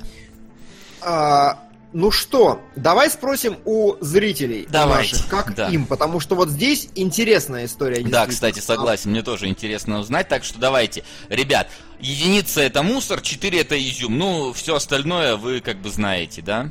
А, Да. Готовы? А, Тогда- И пока идет голосовалка, можно будет открыть кадры Кадрилина, Кадрилину. И Ну, проблема в том, что показывать. голосовалка, она будет на... Ну, сейчас ее кто-нибудь отодвинет тогда, погоди. Мгм. А, Нет, ты можешь ее вообще спрятать, пусть как бы интрига. А, давай, хорошо. сейчас тогда я найду кадрики, где они у меня. Надеюсь, они у меня не перепутались. Первый это... э, Что у тебя на нем? Чего... Он в книгу видит. Да, он в книгу, видит в книгу. Смо- Включил. Да, а, как я уже сказал, особенность главная фильма по визуалу в том, что у него очень маленькая глубина резкости. Что это значит? Это значит, что вот волосы Хоффмана, они идеально четкие по контуру, но уже полотенца, которые там в скольки сантиметрах от него, они уже такие, видите, размытые. И я, насколько понимаю, а, это визуальное решение, которое должно подчеркнуть такую изолированность Хоффмана от мира. То есть он в фокусе постоянно, он вот в центре событий, э, но все остальное как будто такое... Это отличный способ показать вщу-вщу, это отличный способ показать такое немножко себе на уме э, состояние персонажа. Э, вот, и этот кадр, он очень крутой, потому что здесь, в принципе, в фильме охерительная работа с мягким светом. То есть вот этих жестких контровиков моих любимых нету, но вот две лампочки, которые вот по-моему, я не могу говорить наверняка, но, по-моему, другого освещения особо и нету вообще в кадре. Потому что очень темно, очень густые черные тени, а поэтому, скорее всего, две лампочки это все, что было, и вот с этим они сняли просто, ну, ну красота же. Ну, ну, и, ну, ну, красота. И еще это не Хоффман. Ну, я, опять хотел сказать Хакин. Да, ну ладно. А, дальше, лес, дорога, а, ну машина. Не совсем еще дальше. Еще, ну, я хотел обратить а, внимание, что в фильме откуда берется настоящая крутая композиция, вот в я недавно услышал такую вещь от оператора, интересную, что правило третей убивает композицию, потому что оно как бы сильно упрощает все остальные правила, именно академические. И вот здесь, например, заметьте, что помимо того, что правило третей как бы есть, да, зеркало слева, две трети занимает главный герой, но при этом куча вертикальных линий, это линии зеркала, это вот эти плафоны, какие-то еще штучки, куча горизонтальных линий, плюс сам он, э, Хаакин, свернут сутуло по золотому сечению, такому прям по очевидно такому изогнутому, и вот все вот это, вот это бесконечное наслоение геометрии, которое вы начинаете со временем видеть, если интересуетесь вопросом, оно вот и крутое, и его здесь до хрена, и именно поэтому каждый кадр хоть на стенку вешай. Итак, вот. результаты. А, они ага. почему-то не выводятся вам на экран, но я их тогда оглашу сам. Значит, 8 э, человек считают изумительно, угу. 28 человек считают похвально, 25 человек считают, что проходняк, и 18 человек считают, что мусор. Итого ну, мы видим, есть... что 8 Познеров смотрит э, сегодня наш эфир. Здравствуйте, коллеги. Да. да. А, значит, смотри, и сразу людям скажу, значит, ролик Келебрыч выложит позже от Нердрайтера, сейчас его смысла нету искать там. И кадры просят тебя выложить в группе, если хочешь, что выложи. Если что, кадры? Просят скинуть в группу, запостить а, кадры. Ну, хорошо. Вот этот кадр, следующий. Давай. Психотерапия. Не, погоди, лес, может. Лес? Ну, не, психотерапия, у тебя опять не то. Опять лес, не ну то. пусть лес, пусть лес. Ладно, пускай лес, давай. А, лес, э, он хорош, знаете чем? Мне просто понравилось, как оператор выцепил. А так ведь, ну как бы, нарочно не придумаешь. А, дерево, смотрите, как оно заходит. Вот э, это неравномерные ветки, это именно одно дерево ветками вот так заваливается на всю дорогу, и вот левые деревья, они завалены вправо, а правые деревья вертикальные. Это такая, ну, то, то есть выцепили какую-то абсолютно правильную композиционную вещь в абсолютно, абсолютно бытовой такой истории. А, понимаете, о чем я говорю, да? Да, понимаем. Что вся вот эта вот да. крыша из, из э, листьев, она, в принципе, принадлежит одному только дереву. Ну и плюс... Нет, там вот дальше еще посмотри, там дальше деревья, они тоже склоняются. Второе дерево тоже. Вот ну да, да, да, что склонены все эти. Вот, ну, но просто, просто в сторону. эта арочка, которая mm-hmm. на экране сделана, она прям крутая. А, поэтому я просто восхитился тем, что есть специальные чуваки, которые ездят и подбирают декорации. И по сути, этот конкретный шот можно было снять где угодно. Но вот с точки зрения производственного процесса, оператор нашел где-то такое место, и сказал, вот, вот здесь снимаем. То есть это он не просто вышел на улицу, нужно было где-то найти и придумать, и это как бы колоссально тоже, на мой взгляд. Ну, а так ничего э, особенного здесь нету, в том смысле, что персонаж немножко смещен вправо, машинка в самой середине, линии, которые все уходят в горизонт, все это понятно, и бог с ним. Следующее, что у тебя? Следующее у меня этот рецензент с тарелочкой. Рец... Около а, книги. Как, как, как они у тебя рандомные? Я не знаю, почему-то так это прям торжество тоже всех линий и всего остального.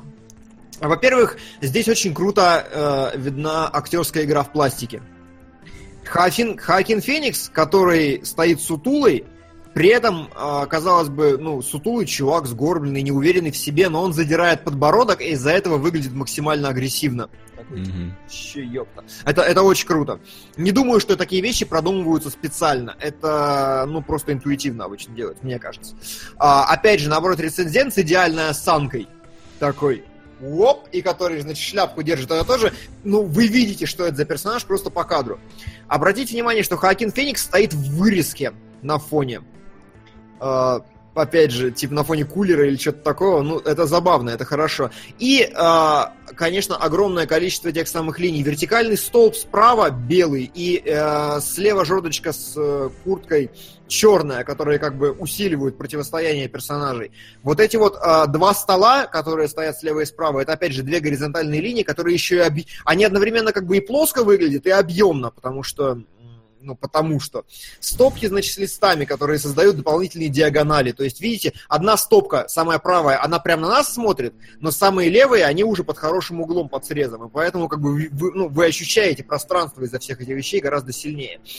А, ну и да, да и все, я могу еще миллион акцентов расставить, но в Диалог целом... тут классный. Кто? Мне диалог очень понравился в этой сцене. А, Потому что Хоакин Феникс подходит такой к этому рецензенту, и рецензент такой, ну, что думаешь насчет книги? Тут такой, «А, а ты что думаешь насчет книги? И, сука, в этот момент понятно, что Феникс не читал книгу. Понятно, что насрать ему вообще на все, что происходит. И тут такой, ну, книга говно, тут пошел и вломил ему. И вломил, да. Настолько вот человек привержен просто потому, что его тут приняли, а не потому, что он там во все это верит и все да. такое. Мгм. Это Да. очень классно. Это вот, да, это как раз те самые охрененные элементы характеризации. А, ну что, следующий. Следующее. Ух, э, он идет по пустому этому. Ага, я понял, они у тебя в обратном порядке по как- в каком-то. Да. Опять же, те же самые линии, и вот здесь, э, заметьте, того самого размытия уже как раз нету сильно. Вот в предыдущем кадре вы можете пощелкать, что... э, Ты можешь пощелкать, показать, что там, там куртка, она уже размыта, Мгм. она уже в блюре, стулья в блюре, задний план. Здесь нет, здесь все в фокусе, здесь фокусное расстояние огромное, и э, это как раз отражает... м, Хоакин Феникс выходит в этот момент, это как раз вот предшествующий кадр, он выходит э, с момента торжества и презентации второй книги, и вот тем, что все в фокусе, мне кажется, что это такое отражение состояния гармонии его в Да, данный он момент. чувствует себя здесь на месте. Да, ему у него все хорошо, у него все правильно, он сосуществует с миром. Как только появляется раздражающий элемент, он сразу выпадает в этот блюр, то есть как бы фокус начинает ограничиваться, сужаться. И вот, блин, не додумался я сфотографировать третий кадр уже драки, мне кажется, там еще больше блюра, но не могу сказать наверняка. Хотя в драке Вот, он, ну, по идее, себя чувствует нормально. А, Ну, может быть. А, Вот. Ну и, конечно же, конечно же, э, в сплошной, э, сплошные линии туда-обратно, да. прямые, красивые, вообще миллион пересечений. Это все очень здорово. Следующие, они в пустыне, да? Да, в пустыне копаются. Опять же, а, то, о чем я хотел сказать, подбор декораций. Вот нельзя просто выйти в горы и снять красиво.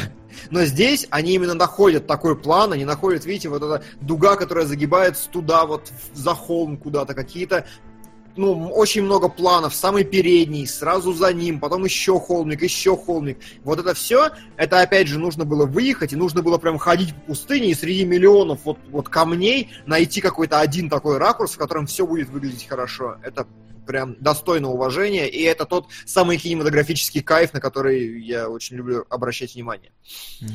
Тюрьма. Тюрьма, да. В тюрьме мне очень понравилось, знаете, что, э, что э, экр- то есть очевидно, что мы стоим справа со стороны э, Хоффмана, Мгм. но при этом персонажи равноправные. Э, Зачем мы стоим справа? Мне кажется, исключительно за тем, чтобы показать решетку, которая разделяет их.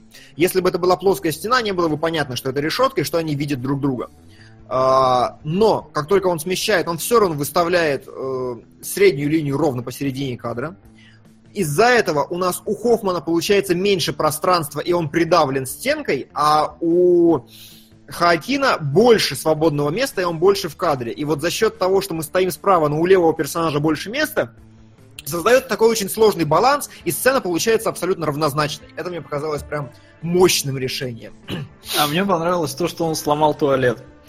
А, Ну, это была импровизация. А, Так. Феникс не ожидал, что туалет сломается. А, и плюс они снимали в каком-то типа музее, что ли. Короче, туалет был, ну, достопримечательностью, скажем так. Отстой. Отломил к херам. Отстой вообще. Ну, это как э, в этой... В омерзительной восьмерке сломали гитару не ту. Да-да-да-да-да-да. Там-то прям эпик. Да уж. Вот. Следующий как раз сцена дрочильни. Только тебе нужно отмотать ее на один кадр еще. Ага, да. А, вот. А, здесь круто то, что м, кадр спроектирован здорово. Вот здесь, вот слева вы можете видеть то самое, ой, простите, разблюренное полотенце, о котором я говорил. И плюс а, кадр абсолютно статичный, и действительно в нем чувствуется какая-то неестественность. Я согласен, я даже не могу отрефлексировать, почему именно. Но, что мне понравилось, он очень круто сделан с точки зрения работы с зеркалом, потому что статичный кадр, который идет достаточно долго, там, может, минуты три, а, но зеркало повернуто так, что когда подходит Эми Адамс, ну, она подходит спиной, но мы видим ее лицо. И Ха... О, Хакин, господи, всех перепутал. И, короче говоря, вот этот главный герой, а, он не является ключевым в кадре, поэтому он частично сам себя перекрывает. И я не стал уж делать третий скрин, не знаю, почему лень было вылавливать. А, Там половину его лица видно, и в принципе видно, что у него за эмоция на лице, но она достаточно однотипная, однозначная, и поэтому норм. А вот у Эми Адамс как раз очень много места, очень много пространства, и она отыгрывает. И это, ну, очень правильный поворот зеркала, очень хороший ход. А, Вот этот момент, когда он пришел, избив чувака, критика, мне понравился дико только одним моментом, А, когда я отрефлексировал, э, что как, как, в каком положении они находятся. По сути, как режиссер, вы могли поставить, э, столкнуть их в коридоре.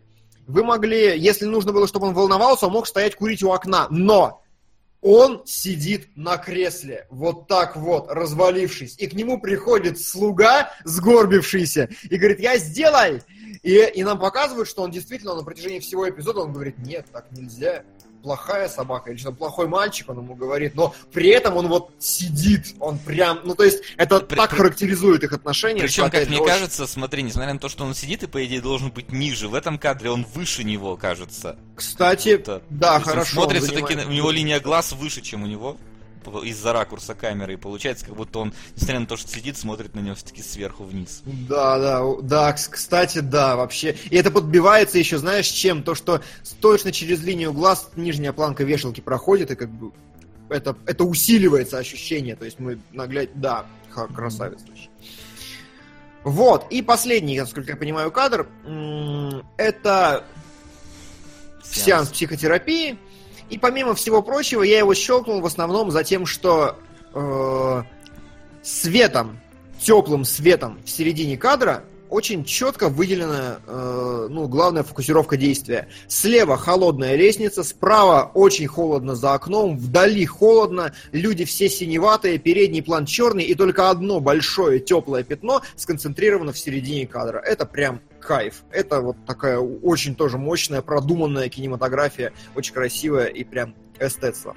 Вот, и, и вот чтобы вы понимали, если вы не смотрели «Мастера», весь фильм вот насыщен всем тем, что я находил в каждом кадре. Это просто это колоссально. Ты его смотришь, у тебя вытекает все, что может, если ты знаешь, на что обращать внимание. Вот. Но если не знаешь, то будет скучно. Но да, я как бы, если подводить итог, фильм не для всех, но попробовать стоит. Если вам не зайдет Главное- где-то, если вам через час не будет уже заходить, можно выключать. Да, Если- главное не выключать через 15 секунд, Да, это замысел. Подождать надо немножко все-таки. То есть, если через час вам все еще как бы неинтересно, можно не досматривать. Тогда вряд ли вы будете удовлетворены концовкой. Но если вот вы, э, как Да. и Келебрыч, в прямом эфире начнете рефлексировать, то, значит, скорее всего, лучше доглядеть до конца. Ну, вы и сами, скорее всего, доглядите до конца, если начнете рефлексировать. Как тебе понравилось слово-то рефлексировать? Прям вот. Прям такое какое-то. Рефлексируешь, рефлексируешь. Ладно, я думаю, что мы закончили э, с обоими Да, сегодняшними фильмами. да. Вполне. И надо переходить к нашей завершающей а, рубрике. Вопросы?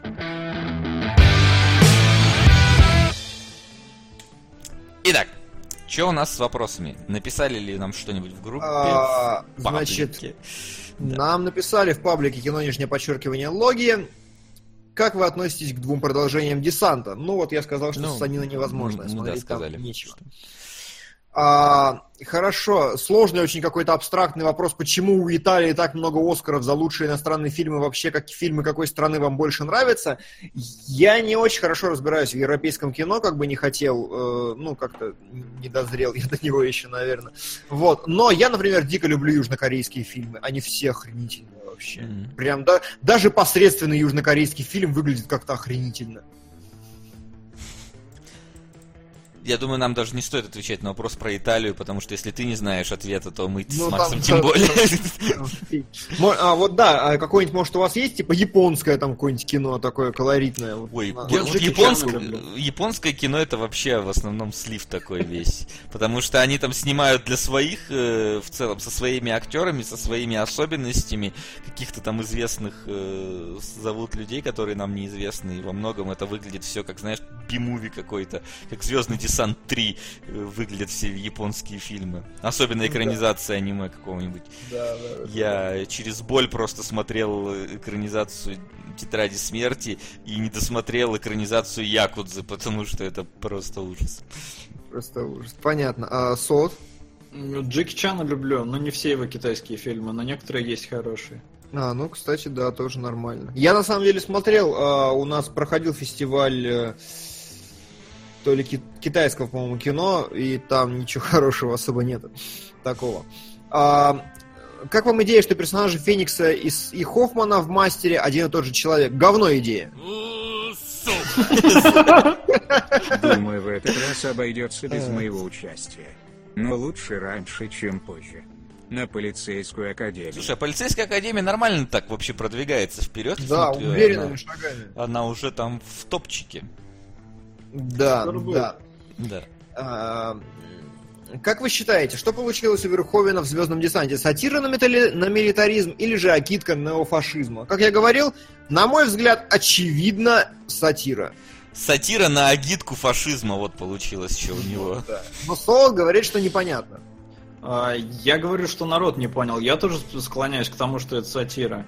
Но некоторые прям такие типа, а, пропагандируют ужасно. Я вот вижу вопрос. Самый плохой фильм Пола Верховена. Я слышу, что Шоу Girls самый плохой фильм Пола Верховена. А там, знаешь, там, там опять же странная история. Его засрали с ног до головы вообще. Да. То есть это было такое унижение абсолютное. А потом прошло лет пять, и все такие... Ну, что-то мы погорячились. Культовое кино, культовое. И ты такой, что? Откуда? Да. Но я, кстати, даже пытался смотреть шоу Girls. В а том возрасте, когда мне интересно было смотреть шоу Girls. В том самом возрасте, понятно. Да. А, вопрос, Келебро, смотрел ли ты «Жестяной барабан»? Смотрел. Это, и это, кстати, короче, это не фильм, это у него во дворе стоит детский жестяной барабан, на который он просто смотрел полтора часа. Да, да, да, да, да. А, значит, пропиарим. Не, не жалко, если так. Недавно появился сайт Чапаев про историю советского кинематографа. Читали ли вы его? Я нет. Нет. Нет. Но, очевидно, э, сайт хороший, потому что комментарий такой его расхваливает. Ладно. Mm-hmm. А, если за несколько месяцев до премьеры фильма в трейлер уже напихано практически все моменты из фильма, на что уходит так много времени до его выхода? Ну, как тебе сказать? Ну, вообще... Блин, ну, в смысле на что? На охват аудитории. Ну, Тебе же нельзя показать сегодня трейлер, а завтра фильм выпустить. Нужно, чтобы народ его везде пара профорсил, все о нем такое, узнали. Такое только с Half-Life 3 можно сделать, мне кажется. Можно же трейлер не выпускать. А, и на самом деле, э, как правило, очень во многом трейлеры составляют из моментов уже сделанных. То есть зачастую, если это трейлер какой-то, ну, такой, скажем, не гениального режиссера, для которого это не очень важно, то просто смотрят, какие моменты уже закончены, получают такой, вот у вас, короче, есть вот эта сцена, вот это, вот это, вот это, забейте как-нибудь это в трейлер, свяжите какими-нибудь словами, и пусть будет. Mm-hmm. Так что вполне возможно, что трейлеры, ну, однозначно, трейлеры делают э, еще никогда фильм закончен, и, скорее всего, в пайплайнах там прописано, какие сцены изначально они уже хотят поместить в трейлеры, поэтому эпизоды проделываются в порядке. Ну и плюс ко всему, от момента трейлера, да, до выхода есть еще такое понятие, как э, это окно релиза, то есть надо подгадать, когда лучше выпустить фильм, чтобы он не конкурировал там с другими. То есть mm-hmm. нельзя там, например, выпускать Звездный путь одновременно с Звездными войнами, потому что, ну, это будет полная жопа. Да, да, да. Для обоих, причем фильмов, это будет полная жопа. Да. А, Пиратеж задает хороший вопрос. Если с мастером вот получать удовольствие только в том случае, если знать на что смотреть, имеет ли вообще смысл соблюдать все эти правила третьей и восьмерок, если зритель просто не уследит за ними? У меня есть очень нацистская такая и мерзкая точка зрения, которой я не горжусь, но от которой не могу избавиться, скажем так. Я бы рад был думать по-другому, но я вот, вот, вот такой. Я считаю, что чувство прекрасного, оно есть у всех, и если, ну, а его может не быть, но тогда все, ну тогда конец. То есть какие-то вещи ты не должен рефлексировать, ты просто вот либо ты видишь, что это красиво, либо нет. Э, оно выражено у всех в разной степени, как разной степени по раз, разные люди по-разному сильны, одни сильнее, вторые слабее. Одни лучше видят хорошее, другие лучше видят плохое. На мой взгляд, хорошее объективно, и его вот можно видеть просто вот спинным мозгом, не понимая почему во-первых, у нас Чедвин подписался на канал, спасибо большое. Вот. А да. во-вторых, я тут еще хочу добавить, что оно, может быть, ты э, его не видишь, э, там, знаешь, ну вот, не, не осознаешь, что ты видишь как раз вот эти вот крутые моменты, но ты как-то вот внутренне подмечаешь, что что-то здесь круче, чем есть. Я скажу так, я вот этими всеми третями и прочим никогда не увлекался, и, в принципе, очень, э, я там актеров-то не различаю по, по дубляжу, по, по дубляжу, например, да, иногда, то есть голоса на меня, для меня это не оказывает влияния. И там, когда монтаж какой-то, ну, особый, тоже бывало не вижу. Но, например, я вот просто смотрел «Дитя человечества» и понимал, фильм снят как-то по-другому, как-то очень круто. И только вот потом, через какое-то время, когда я его пересматривал, я понял, что потому что там одна сцена, она реально вот, ну вот, э, когда вот он там в, в начале и в конце бежит. Она снята без врезок, она чувствуется одной такой длинной, э, длинным таким вот путешествием героя от одной точки к другой, э, э, неразрывным. И оно просто на уровне восприятия чувствуется. То есть, mm-hmm. если ты этого не замечаешь, если ты этого не знаешь, но это чувствуешь, это значит, что оно все равно работает. Потому что даже да. Э, правило третей, оно вот это вот, да, оно в принципе в нормальных фильмах, оно все-таки соблюдается почти, почти во всех. Вот. Поэтому вы просто смотрите вот эти вот фильмы нормальные, которые в кино показывают, все норм... и все хорошо. Если вы включите трансморферов, вы поймете, как херово смотрится кино, если ты не соблюдаешь кинематографичные правила. Да, да, вот эти да, базовые да. хотя бы. А, вот, Нет, ну, а... трансморферы это такой себе пример. Ну, это кажется. я условно говорю, что просто там, там... больше графика напрягала. Я да в этом плане не было графики. Все-таки по большей части говнарь, потому что а, если мне покажут классную историю с херовой режиссурой, то я ее проглочу. Я люблю сценарии, мне нравятся диалоги. А пример нравится... можешь привести таких фильмов, которые прям херовая режиссура, но классный сценарий? Этот мы смотрели. Как его? Там, где они перемещались во времени. Детонатор? Детонатор. На мой взгляд, говеная режиссура, обычный такой, ничем не запоминающийся, классная история, мне было интересно. А, и таких фильмов, ну, достаточно. Ну, я бы не сказал, что говеная, там нормальная. Ну, ну, она не, она не выдающаяся, назовем ну, ее. Ну хорошо, так. а как бы хорошо, тогда приведи мне пример говеной режиссуры, прям говеной говеной. Знаю, я и не знаю вот фильмов, которые были бы с говеной режиссурой совсем уж из хорошей истории. Я почему ну вот, а все тогда. Так, нет, не надо хорошую историю, просто с говеной режиссурой, прям с говеной с говеной. Комната, вон она у нас в топе. Да, да, да, да, да, у нас в топе. А, ну кстати нет, не в топе, там она сейчас ушла. Ну как бы да, э, я не могу сходу так сказать. Я просто рандомно задал вопрос и меня не было злого подтекста. Мне ну, просто стало интересно, как так разделяешь это вот, вот такие фильмы. Ну, то есть, смотри, если мне не будут показывать там все одним каким-нибудь непрерывным планом и все такое, мне просто мне будут показывать говорящие головы, мне плевать, если это будет интересно. Не, подожди, но здесь, как бы видишь, здесь ты ведь, э, ну, скажем, у Верховина нету ничего такого супер выдающегося, казалось бы, но там режиссура из- изумительная вообще. Ну, я Оп. против нее ничего не имею. Нет, ну я просто имею в виду, что это очень какая-то супер размытая такая граница. Возможно, Просто история... есть какие-то вещи, которые соблюдаются всегда, есть такие вещи, к которым прибегают иногда. То есть, например, не- неразрывный кадр это фишка, возможно, в каких-то фильмах, но она не везде применяется. А вот правило третей, там, в принципе, мы практически во всех фильмах это можем наблюдать. И даже в говорящих головах оно все равно соблюдается. Насколько бы говорящие головы не были бы там выдающимися. Ну да.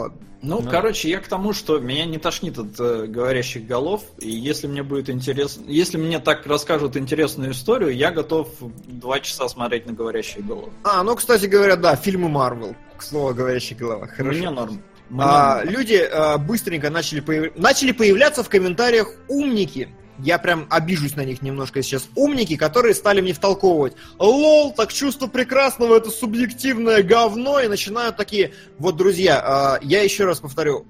Это мое мнение, которое я не навязываю и ничего. Моя позиция, мое мнение, которое я ничем не могу подкрепить, основано на том, что я думаю, что в мире есть объективно хорошие и плохие вещи. Я не верю в субъективизм вообще. Я верю в ну, в некое смещение, в некое отклонение в связи с субъективностью, но я верю, что реальность объективна.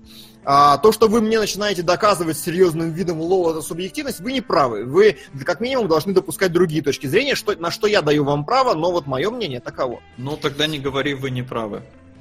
А, ну, хорошо, так или так иначе, вы- сложно вот с этим совсем всегда, да? Вы ультимативные, и как бы вы выдаете свою позицию за объективную реальность, но как бы... Да.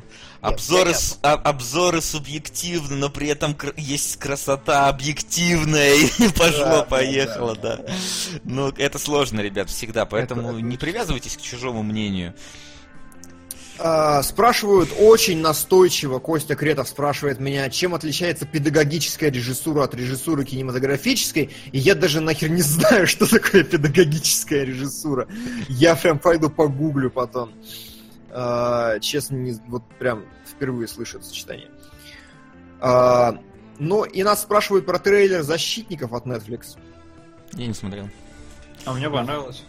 Мне тоже. Я надеюсь, что они вернутся обратно, потому что первую половину защитников они сделали хорошо. Я считаю, что, что Дже- Джессика Джонс великолепна, Сорви голова отличный, э, но вторая половина как-то мимо меня прошла. Что думаете о Снорке 2 из обзора Васи? Я, я, я все откладываю. Я хочу взять пивчик, такой сесть спокойно, 20 минут такой откинуться и посмотреть. Поэтому я просто как хорошее вино отложил себе. А ты, Солод? А, м- меня позабавило. Ну, то есть я прям поржал. Я не ожидал такого. Блин, а это спойлер же, что снор. Блин. Да нет, Димон знал. Да. Я, я ему говорил, что, Да, да, что да. попробую снять сиквел Снорка. Нужен разбор, говорит Айси Рай, и вы знаете, что делать. все, что я могу сказать. Все, на этом у нас с вопросами все. Я думаю, можно подводить черту. Ну, сейчас я только озаглавлю ее нашим, нашим Конечно, объявляторским да. голосом. Ставки сделаны, ставок больше нет. И да, можно провести черту, Господи Иисусе, что у нас там? Но, Чё у слава нас там? богу, не комната. У нас там Хэллоуин 78 года и нечто под названием «Игроки 2. Маразм крепчал». Ой-ой-ой, вот слушайте, ну тут, короче, хоть Мергена зови на самом деле. Игроки 2 это вот что это такое VHS видео вообще, такое такое хум порно, что ой-ой-ой, мы будем Блин, а почему не первая часть? Я не люблю начинать с сиквелов, но я не буду смотреть первую часть. Да, как Что бы- забавно, рейтинг у нее 7,5. Потому что ее смотрели только те, кому это, ну кошмар, как интересно. Блин, а вот какой фильм я смотрел, э, э, переснятая немцами пародия на «Властелина колец», жуткая какая-то, прям отвратительно сделана чуть ли не студентами. Как же он назывался? Ну ладно. Ну я просто попутно хочу вспомнить, может, Да, узнать. вспоминай. А, что я хотел сказать? Что на следующей неделе у нас две важных премьеры. Это «Меч короля Артура» и «Прочь». «Прочь» все уже объявили чуть ли не главным фильмом года. Это тот смешной фильм про Нигера, который попал в Белый район. А, Это это, вот это вот его плачущий э, и одновременно Да, ужасающийся да, да, да. взгляд. Да-да-да. Да, Блин, короче, у нас уже, он уже а, идет. У него критика 8.3, чтоб ты понимал. У фильма такого типа ужасов говорят, что он настолько остросоциальный, настолько невероятно мастерски снят, что прям вау, и я, я дико хочу посмотреть, что Блин, ни это такое. хрена себе. А чё я пропустил? Надо будет глянуть. Реально, 84 на метакритике, да ну нахер. Вот, то есть как бы, чего ты не ждешь Это, от... стоп, это на 48 рецензий, это много. Это, это Ну дохера. да, То есть фильм вообще все говорят, что великолепно. И второе, это «Меч короля Артура». Новый фильм Гая Ричи. Да, здравствует Гай Ричи. Ура, наконец-то. Ждал не могу вообще. Чарли Хэном, все дела. Я пойду на оба. Я тоже пойду на оба. А, проблема в том, что у нас же не будет на следующей неделе а, кинологов. Кинологи А, и поэтому у нас еще больше мы... Еще Да, у нас «Чужой завет». «Чужого». Да, чужой это прям ух. Ну и там вот на 18-го больше ничего интересного нету. Ну чужой, да, вот там как бы... Я вот сразу, я приду и буду радоваться, потому что когда я смотрел Прометея, я там чуть, не знаю, но я с огромным удовольствием вышел из зала, и потом на меня нахлы- нахлынула реальность из интернета, когда пришли все люди, которые... А мне насрать на реальность из интернета, мне понравился Прометей. Пришли Что-что? люди, которые снима- не снимают шлемы никогда. Да, вообще насрать на шлемы, мне понравился Прометей. Да. Вот, мне, я, я обожаю Прометей, молиться на него готов. Я хлопал в ладошки во время фильма, от чужого жду прям разрыва. И буду к Согласен. нему, Чужой это фильм вот детства, то есть как бы Прометей, даже при да, там понравился, не понравился, это все-таки был не чужой. Ну, как бы это Мгм. был, ну, про другое. Здесь именно он называется чужой. И снимает тот, кто как бы, ну, знаком с чужими уж точно. Поэтому я надеюсь, что да, он будет клевым. и если что, то, ребят, шлемы в первом фильме не очень-то помогли. Если что. Ну так. Да. Ну все. Ну да, Ну все. все. На сегодня у нас все. Мы сказали все, что хотели. И давайте прощаться. И сказать нам больше нечего, да. Да, всем пока. Да, приходите через э, сколько там?